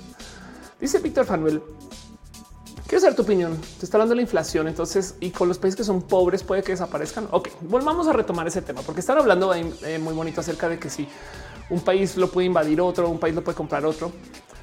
Primero que todo, tenemos un chingo de acuerdos donde ya nadie quiere y debe y puede hacer lo que se hacía en 1700 y 1600 de literal ir a otro país y decir esto es mío. ¿Por qué? Pues ve el tamaño de mi asta, de mi bandera. No, ya no se puede. Em, técnicamente nadie quiere invadir a nadie porque estamos en un sistema que se planeó después de la Segunda Guerra Mundial. De hecho, una cosa que se llama la Bretton Woods, que si quieren vayan buscan. El punto es que es una gran reunión donde varios economistas planearon un sistema para el literal orden mundial. Y entonces lo que dijeron es, si nos seguimos manejando como países independientes, entonces vamos a meternos en este tipo de problemas millones de veces más. Así que se inventaron un esquema donde a fuerzas tenemos que tener intercambio global. Digo, ya existía antes, pero en este caso dijeron apostémosle a eso. Y entonces crearon este esquema de intercambio global que luego mucha gente odió saliendo de la Segunda Guerra. Este cuento de la globalización viene de eso. Pero el punto es que si tú creas intercambio global, entonces hay interdependencia. Por consecuencia, entonces hace mucho menos sentido atacar un país porque otro va a responder o porque alguien va a venir a representar, por chiquitos que sean. Por eso es que tú tienes estas guerras que son guerras muy pendejas entre dos países. Bueno, pero ninguna guerra es pendeja, pero me entiendes, son guerras muy chiquitas, pero uno tiene el apoyo de Estados Unidos y el otro tiene apoyo de la Unión Soviética y entonces una guerrota llega aquí entre dos países ¿no? con dos grandotes que técnicamente no pueden pelear, pero aquí sí. Y entonces esta gran negociación se presta para que existan estos sistemas de países muy interdependientes. Por ese motivo, si tú quieres invadir un país vecino, si de repente de verdad México dijera, sabes qué? Si, si queremos Texas de vuelta, güey, primero que todo te tienes que enfrentar contra Estados Unidos. digamos que podemos, porque México desarrolla un arma super post nuclear que se llama el Santo, que funciona de tal modo que deshabilita a las fuerzas militares estadounidenses con el Santo. Y entonces entramos a Texas. Si hiciéramos eso y pudiéramos retener Texas militarmente hablando, no que es un pedo, pero bueno, digamos que se puede. El resto del globo terráqueo nos corta la llave porque no les gusta que un país ande invadiendo otro. Y este es el mierdero que, que está pasando ahorita con Rusia, porque es como de güey, es que le tenemos que cortar la llave, pero es Rusia, güey. Verga, ¿cómo hacemos? Y entonces hay un debate de quién sí, quién no, y entonces hay alianzas y otros no. Pero por ejemplo, esto es lo que pasa en Corea del Norte. ¿no? Un chingo de países están como así, güey, yo no quiero hacer nada contigo, güey, porque tú te metiste en un pedo muy loco. Y ya, entonces un país ya no puede como invadir otro, así como así. Pero por ejemplo, en Venezuela está pasando algo muy raro de observar desde la economía. El país está tan quebrado que toda su infraestructura la ha ido comprando China y otros países. Entonces, cuando tu aeropuerto le pertenece a los chinos, cuando las vías de transporte le pertenecen a los rusos, cuando no el petróleo le pertenece este, eh, ahí sí a los norcoreanos, no se me explico. Todos esos otros países, sin haberte invadido, pueden tomar decisiones por ti y capaz si tienen peso económico o capaz si tienen cómo apretar las tuercas para que entonces ahora tú como país tengas que de muchos modos como que titeretear. Así seas Venezuela independiente, pues hacer las cosas que quiere Rusia. güey. Y ese es el problema de las quiebras económicas a nivel país. Del otro lado, los países, o sea, entran hasta la pobreza ultra extrema, pero todavía siguen existiendo como países. Entonces ahí sigue Haití. ¿Y qué hacemos con eso? Corea del Norte no tiene nada y vean lo que hace. Me explico. Ahora Corea del Norte recibe mucho apoyo y mucha ayuda porque tiene fuerza nuclear. Entonces todavía habrá quien dice, güey, mejor si les damos tantito apoyo, tantito como no voy a hacer que si las disparen, güey. Y eso es otro mierdero. Pero el punto es que eh, no son empresas. Los, las empresas quiebran porque existen esquemas legales para que puedan quebrar. Los países mantienen su soberanía y llegará algún momento que pues que sí, que, por algún motivo sí se acaben disolviendo entre varios, ¿no? Por ejemplo, lo que pasó con Panamá, que de repente llegó Estados Unidos y dijo, pues no, ahora lo que pasó con Panamá ya fue hace tanto tiempo, pero todas esas, tomas de terreno y más son brutales. Y entonces, por ejemplo, en la India eh, y en Pakistán hay una disputa de terreno que lleva un chingo de tiempo, ¿no? Lo mismo que está pasando con Taiwán y China. Es como es de quién es quién. Y China es un país súper poderoso y ni siquiera, o sea, piensen ustedes como China no ha podido tomar Taiwán por el mierdero, que es el esquema global que se encarga de mantener a China control. güey. China es potencialmente la economía más grande del mundo, según cómo la midan, y todavía no puede por sus huevos ir y pararse en Taiwán, aunque puede que pase en cualquier momento. ¿no? También es que eso, eso no lo podemos descartar. Pero así está, así está diseñado el sistema de interrelación, donde si el momento que China llegue y tome Taiwán, que lo están haciendo, digamos, desde lo cultural, no, o lo están haciendo desde el que lentamente van quitando un poder acá, una cosa ya van cerrando una cosa, no. Y entonces por eso hay protestas, evidentemente no con Singapur, pero el punto em, eh, no, no Singapur. Este eh, eh, el punto es que China, China no, o sea, saben como que si fuera esto el año 1400, claro, güey, mandas allá y ya asesinas a todo Taiwán y te lo quedas listo territorio nuevo. güey. Ya no se puede porque tenemos esta interdependencia global. Entonces em, es un tema muy complejo y hay una palabra para todo esto que se llama geopolítica y espera una que, que ojalá se preste para para, que tengamos negociaciones diferentes. La verdad, verdad es que vivimos en un mundo post países. pero tenemos que mantener el esquema de países por esto la soberanía, porque si es verdad que si entregamos la soberanía del total a la globalización, entonces, o sea, si todo el mundo comenzara a usar el dólar, pues entonces yo no puedo votar por nadie en Estados Unidos, no? Ese es el peor con la dolarización. Vuelve la confianza en la moneda y la economía. Sí, porque estamos usando dólares. La gente cree en Estados Unidos, pero en cualquier momento llega Trump y dice la chingada y quiebra tu país porque le vale gorro. No, entonces hay que es un balance, es una negociación. Antonio Rosas dice el desmadre que hizo eh, la Unión Europea, eh, pero Estados Unidos con eh, esto de eh, Australia, el Reino Unido y Estados Unidos en sus amenazas a China con el pretexto de Taiwán. Sí, exacto. Estamos en una rara situación de, de negociación este, em, entre países. Algo vértigo. Dice que China y Taiwán se unan, megapotencia mundial de exportación de fayuca. Pues es que sí, exacto. Técnicamente China, si le preguntas a China, Taiwán no existe. Según China, Taiwán es China. Pero bueno, de hecho, por eso eh, em, eh, en algunas redes sociales no puedes hablar del tema. O en fin, Joshua Rojas dice: Por favor, la señora colombiana que pidió eutanasia se me olvidó la semana pasada. Pero el punto es que sí, es una señora que, eh, como lo dices, le aprobaron la eutanasia, la iglesia intervino, ahora tiene que vivir con una mala calidad de vida. Pinche iglesia, güey, no es como que se supone que quieren cuidar la vida y lo que quieren es que quieren cuidar la soberanía sobre el poder de las mujeres. Mónica Gavilán dice el cambio en Ecuador fue muy curioso. Sí, em, pero funcionó en un momento que Ecuador necesitaba esa confianza en la moneda. No Luna dice que si vemos la luna es una luna muy bonita ahorita. Eh, Serafín dice: ¿Por qué dicen que el 2040 Texas volverá a ser mexicano por la natalidad? Eh, porque ya hay tanta gente que es de descendencia mexicana o mexicana que, pues, en esencia es un problema porque ¿qué, hace que alguien sea mexicano? Hay un chingo de gente en Estados Unidos que es chicana. Son, no se identifican con absolutamente nadie de la blanquitud. No se identifican con la gente estadounidense. Traen una raíz mexicana muy fuerte, pero tampoco se identifican enteramente mexicanas. No, a veces sí, a veces no. Depende de cada quien, obviamente. Eso está un tema, pero sí, exacto. Va a haber más gente que va a ser descendiente mexicana o mexicana que, gente eh, blanca, por así decirlo. En fin. ¿Qué significa eso? Pues hay que ver. Hay que ver qué significa eso, porque culturalmente una cosa, económicamente otra, políticamente otra. 5JH respondió el año pasó con Shanghai. Bueno, la ciudad que se anexaron y no pasó. Ah, exacto. Sí, pero eso es lo que quería decir. Dije, dije, dije Singapur, quería decir Shanghai. Antonio Rosas dice: Les madre que dice, ah, ya te había leído, perdón. Jorge dice: un roja del por qué los gatitos hacen felices a las personas. Porque son muy bonitos.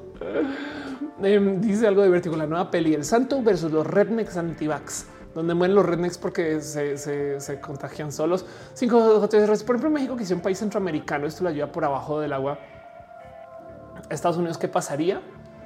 Em, una pregunta. Eh. Eh, a ver, eh, sí está estos cuentos de cómo en una época Estados Unidos planeaba mucho el desarrollo de Latinoamérica y cómo Estados Unidos también rompió mucho desarrollo latinoamericano se supone que ya no sucede, pero luego te topas con que siguen todavía con esas actitudes y estas cosas raras y, siguen interviniendo, evidentemente. Em, pero claro que luego, o sea, Estados Unidos no ha metido la mano en Cuba, en Centroamérica, Panamá existe por los gringos, no, en fin, en fin, por los yanquis. Dice Jorge García, los chicanos son no binaria culturales. Sí, claro, son pues, como quieran. Em, dice Elías, ¿la nacionalidad fluye? Te confirmo que sí. Yo a veces soy mexicano, a veces soy colombiano, a veces las dos.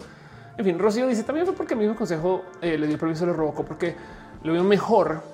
Está feliz porque iba a seguir sobre su muerte. Ah, claro. Sí, claro, el tema de la colombiana, no? Ñoño dice besos. Gracias. Qué bonito verte. Ñoño Nogales, estás ahí. Tenemos algo pendiente. Ya acaba de llegar a México. Tengo que escribir. Burning Core dice el plan Cóndor fue un error. Depende de cómo sea que lo veas. Es que todo esto es todo por esto. Por esto es que esto es tan difícil. Em, eh, depende de, de sus actitudes en general. Es que ese es el problema nunca vamos a tener una sola actitud y hay gente que maneja diferencias con lo colectivo. O sea, hay gente que es genuinamente muy creyente con esto de quitarle poder a las empresas y dárselo al gobierno. La cuarta transformación. ¿Por qué? Porque es que también las empresas han sido muy culeras, güey. No, como que tú dices, por lo menos el gobierno tú puedes votar, no? Las empresas eh, eh, en últimas llega quien llega y es hijo de alguien y entonces es capital extranjero y ni les importa el país y no sé qué, no? Pero el otro lado, entonces también dirías, bueno, pero es que el mercado abierto, entonces puedes hace que las empresas puedan competir, al competir no sé qué, y el gobierno lo único que tiene que ser regular. Y hay quien dice ni siquiera debería existir gobierno, punto, porque el gobierno está en pendejo. Y entonces, ¿cómo solucionamos eso? Décadas de plática. es un tema, no, pero bueno. Dice Gama, los libertarios están muy equivocados. Em, Sí. Charlie dice, viene tal vez que hablaste de la falta de crisis de semiconductores. Me pegó en la chamba. Soy ahí tiene una máquina en una maquila, perdón. Soy ahí tiene una maquila y ando grifo. Chale, es todo un tema, no? Em, y no tiene solución rápida. De hecho, eso es otro tema. Pero bueno, el punto es ese que em, eh, estos son muchas, o sea, esta negociación, o sea, por eso, es de política. Y hay unos, hay unos casos que, o sea, cosas que si digo, esto no debería estar en política. Por ejemplo, el mero tema de que a la gente antiderechos se le considere que es un punto de vista. Pues no, cuando se trata de derechos humanos es todo el mundo, pero cuando se trata del cómo se va a manejar el dinero del país, saben, eh, hay que entender que las muchas de las cosas que esto, esa lección me la dieron, me acuerdo muchos ayeres. Eso que nos dicen que es bueno en las películas, si no lo tienen que decir es porque no necesariamente es bueno, no? Em, pero el punto es que a donde voy es que por como sea que lo vean, cualquier punto de vista, eh, o sea, yo por ejemplo soy muy proponente de que existan procesos de mercado muy libre, muy abierto, pero que tenga supervisión y regulación. Eh, si tú dejas que las empresas operen solas, solitas, hacen todo tipo de marranadas. Pero si tú dejas que el gobierno opere solo solito, también vas a tu parte con todo tipo de marranadas. Entonces, en mi corazón, la solución es muy intermedia. Pero la pregunta es el cómo se maneja eso y eso tiene 10 millones de respuestas. Pero como sea, el punto es ese, que siempre tengan presente que lo que se dice en los medios siempre es la mitad de la historia, porque si lo si lo tienen que repetir es porque no es, no es tan natural o tan bueno, porque hay algún motivo por el cual la gente se le olvida. Saber es una bonita lección. En fin, el caso, pero bueno. Mónica Gavilanes dice el otro día cómo se llevan a cabo campañas de esterilización a personas en otros países financiadas por Estados Unidos. Sí, hace, ¿se acuerdan? No sé si se acuerdan que hace unos ayeres hizo un roja donde habla acerca de eh, unos cohetes que se lanzaron en Estados Unidos y que cayeron en México y entonces eh, eso despertó algunos como miedos de em, guerra nuclear, etc. No sé qué, es muy 40, 50, 60, ¿no? Y alguien me estaba diciendo que recuerda cómo su papá en algún momento vivió en esa ciudad donde cayó uno de esos cohetes, ¿no? Y que tuve esta plática de, y eso que era y dice, ah, esas marranadas que hacen los gringos siempre. y no se me olvida, es que sí, luego, luego ya han hecho unas cosas que dices, güey, es una cantidad de marranadas que han hecho, güey. Pero bueno, dice Fabián, les cuento un chiste. Había una vez una organización de libertarios. Total. Pantera dice qué opinión tiene sobre las criptomonedas. Deberían prohibirse o legalizarse en los diferentes países.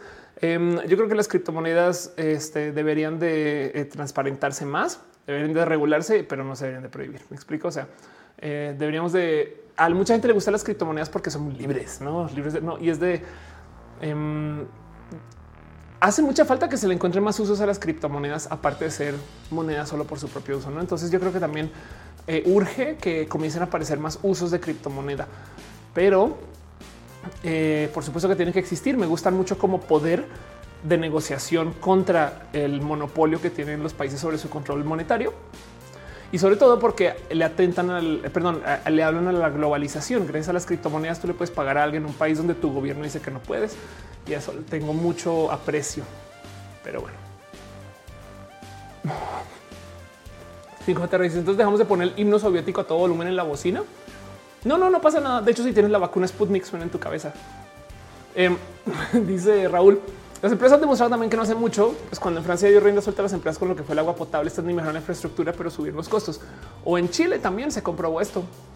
Eh, eh, Chile tuvo un problema. Chile era la joya del desarrollo neoliberal latinoamericano hasta que eh, nos topamos que digo, la constitución estaba ahí y había una cantidad que de modos muy injustos las empresas no estaban solucionando. Entonces, no es que esté en contra del neoliberalismo, al revés. De hecho, soy muy globalista en general pero sí, sí creo que eh, este tema de cero gobierno o full gobierno eh, no es una solución. Eso es la calidad personal. ¿no?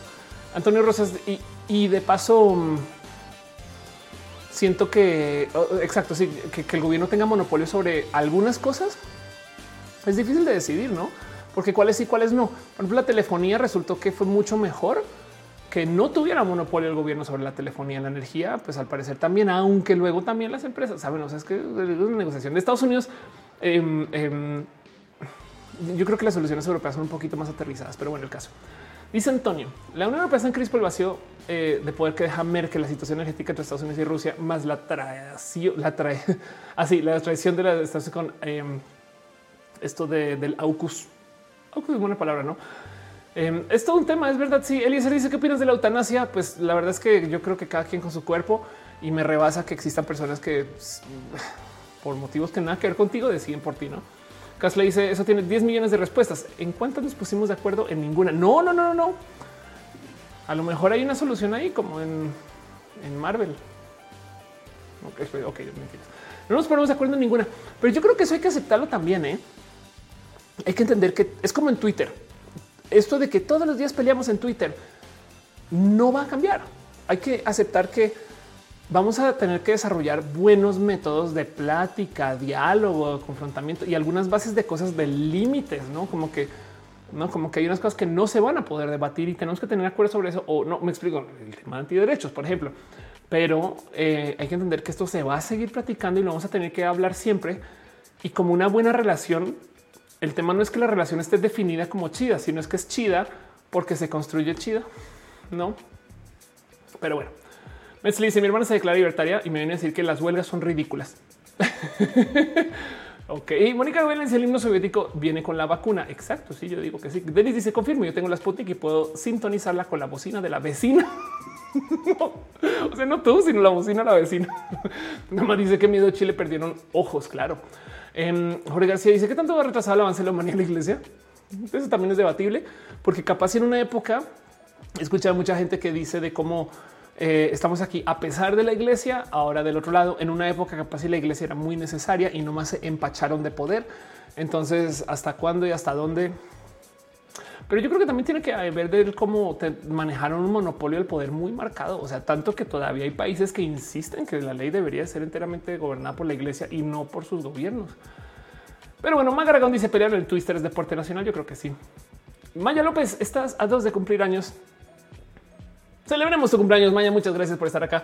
Feliz cumpleaños. Alex Stevens dice: Yo tengo la Astra, quiero tomarte y descubrir territorios que ya tienen habitantes. Qué chido. Ay, pero bueno, en, fin, en fin, en fin, en fin, en fin, en fin, en fin, en fin. Tío, son muy raros pensares de la vida. Campos pensé que hablarían de la inflación. Ya hablamos. Eh, yo creo que le puedes volver en el video. Este Denis dice: Viva la Sputnik, camaradas. Exacto. De hecho, camaradas, palabras sin género. Eh, dice pelea en Twitter Deporte Nacional. Exacto. Bueno, creo que eso es momento y pista de que es hora de ir cerrando. Eh, este show ha sido muy chido, ha sido muy bonito. Espero habernos entretenido hoy. Eh, si tienen algo que lo que quieran platicar, avienten. Eliezer dice: ¿La iglesia dejará de existir? No, la iglesia como la conocemos, sí. Eh, yo creo que hay algo hay que decir acerca de cómo eh, esta iglesia que tenemos, evidentemente, de hecho, como la conocemos, tiene que ver con la iglesia como era hace 10 años, ¿no? de entrada. Pero mm, yo creo que, por ejemplo, no puede existir diversidad sin iglesia. Lo que sí es que sí puede existir una iglesia sin exclusión. Entonces, la iglesia y la religión hay muchas cosas que poder rescatar que sí funcionan. No más que el tema es que hay que trabajar en sus toxicidades, pero estos son, tan dominantes que esas toxicidades impactan a personas que ni al caso. Entonces ahí sí nos tenemos que meter y platicar, no? Pero como sea, el punto es que yo creo que eh, yo, es, yo creo que ningún concepto se puede eliminar. O sea, para, hablar de eliminarla tenemos que definirla y para definirla va a haber quién se vuelve. No me explico. La podemos debilitar. Sí, podemos darnos más opciones. No como que el tema es que hay que entender que las religiones a lo mejor son parte de nuestros procesos de la humanidad. Tenemos que tener creencias. Habrá quien la necesita para su paz mental, no? Entonces, más que eliminar, más que eliminar la, religión y la iglesia, yo creo que hay que empezar en reformar esta religión, esta iglesia para que no sea dañina. Pero bueno, algo de. Y la parte más triste, mi lunes es cuando se acaba roja. La mía también. Pero bueno, va a pasar la cortinilla super hiper mega pro chida y bonita que es nomás para despedirnos, porque ya es hora de ir despidiendo. Pero bueno, Bernie Core dice las reglas de San Benito funcionan bien. Ándale. Metzli dice: ¿Viste los casos de menores de la iglesia católica en Francia? Sí, qué locura, güey. Es impresionante que se hayan podido salir. O sea, eso es que ese es el tema de la iglesia, su abuso de poder. Es que es que impunes, impunes, ¿no? Y, da un poco de claro, pero es que es un sistema, un sistema donde tienes unas personas requete corruptas con todo ese poder, con todo ese dinero. Arranquemos por acá. La iglesia puede tener tanto dinero que aunque la eliminemos, solamente su riqueza les va a mantener por mucho tiempo. Pero bueno, Leonardo, dice a la esto es un ala de ala, mi chino. Después fue muy rápido, fue muy rápido todo. Yo sé que sí, pero no pasa nada porque estamos acá este, eh, eh, con mucho, mucho cariño. Va a pasar la cortinilla y es hora de ir cerrando.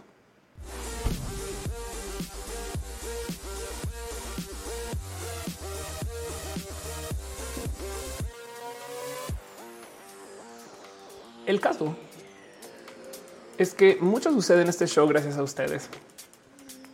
Y no podría hacer este show sin su apoyo, sin su cariño y sin su amor. Entonces quiero nomás darle un súper, súper abrazo súper especial a gente chida que ha apoyado desde el Patreon.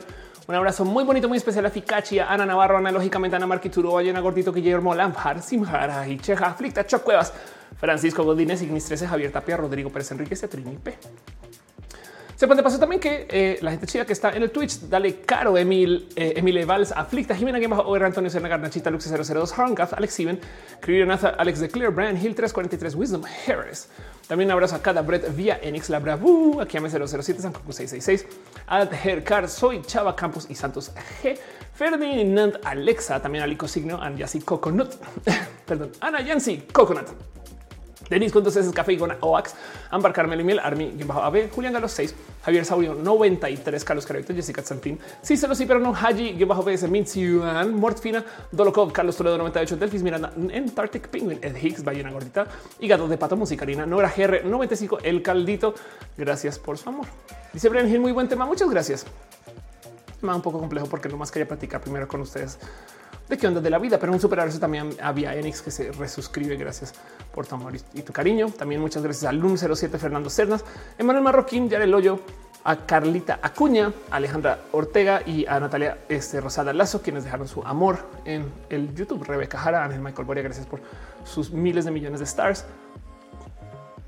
Hay una canción de ustedes, pero bueno.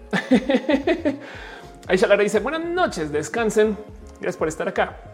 Elian Quintana, un gusto como siempre. Gracias por pasar. Y Denise, ya está pasando el enlace del Discord. Es lo máximo que hagan eso. Gracias. Chequen ese Discord es donde pasan cosas muy bonitas. De paso, también sepan que hay gente que está suscrita desde el YouTube y les quiero dejar un súper, súper abrazo a ustedes, personas chidas y bonitas de la YouTube. Súper abrazo a Vamos a por esto en el Total Times Member. Leonardo Tejeda, Edgar Rigo, Aflicta, Mariana Rom, Galvez, Luis Maclacha, Aranza El Carlos Como, Andrew Bete, Mike Lugo, Brenda Pérez, Lindo, Val, Valentina, pero no H, te queremos, también te queremos a ti, Perruno, Soliloquio de Lumsa, Silva Flores, José Cortés, Afrodita, Borracha, Lucero Quilla, Pasos por Ingeniería, Víctor Hugo, Julián Calderón, Gibran Rivera, Pollo, Rico Pollo, Gabriel Mesa, Maite Torral de Farías, Ana Cristina Mola, Ardilla de la familia Sailor Fichazón, Ana Alejandra Germán Viernes, Adrián Alvarado, Héctor F. Arriola, Cristian Franco, Úrsula Montiel. También abrazo a Yadeloid, Rolfo Perosa, Bruja de Mar, Tatu, River Cruz, Uric Bondar, Jessica Santín, Fernando Rivero Katza, Azucena Baeza, Jessica Díaz Cinte, Kent Miss 02, Estefanía Arani B, Auster Aragones, a Arnulfo García, Alejandro Ortega, Alfredo Pérez Aldana, Pamela Gutiérrez, Mávila Morales Guadandino, Ichigo Chami New Snake, La Rama del Koala, Jerónimo Quintero, Angie Arias, Irene René, Gustavo Rocha, Manuel Marroquín, Talía Montserrat, René Alberto Ortega, Jorge Díaz, Sensatez de Mente, Lucía, Fernanda Ansures, Nora Guerrero Marroquín, Wendy, Daniel Vargas, Flavio Madaya Cira, también hacen el mercado Magdalena Álvarez César, Imperator, Luis Rodarte, Álvaro Bobski, Sol Media Studio, Daniel Pérez César, Mariscal, Angélica Aporracia, Natalia Rosada.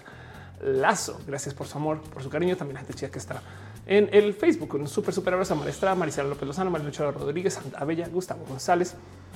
Gracias por su amor y su cariño. Y de paso, me gustaría también dejar ahí en dicho que el mero hecho eh, eh, este, eh, de que estén acá me parece muy bonito. Preguntan Irma Josefín si tu René te habrá compuesto una canción. Te voy a pasar acá em, una joya. Les quiero y les dejo.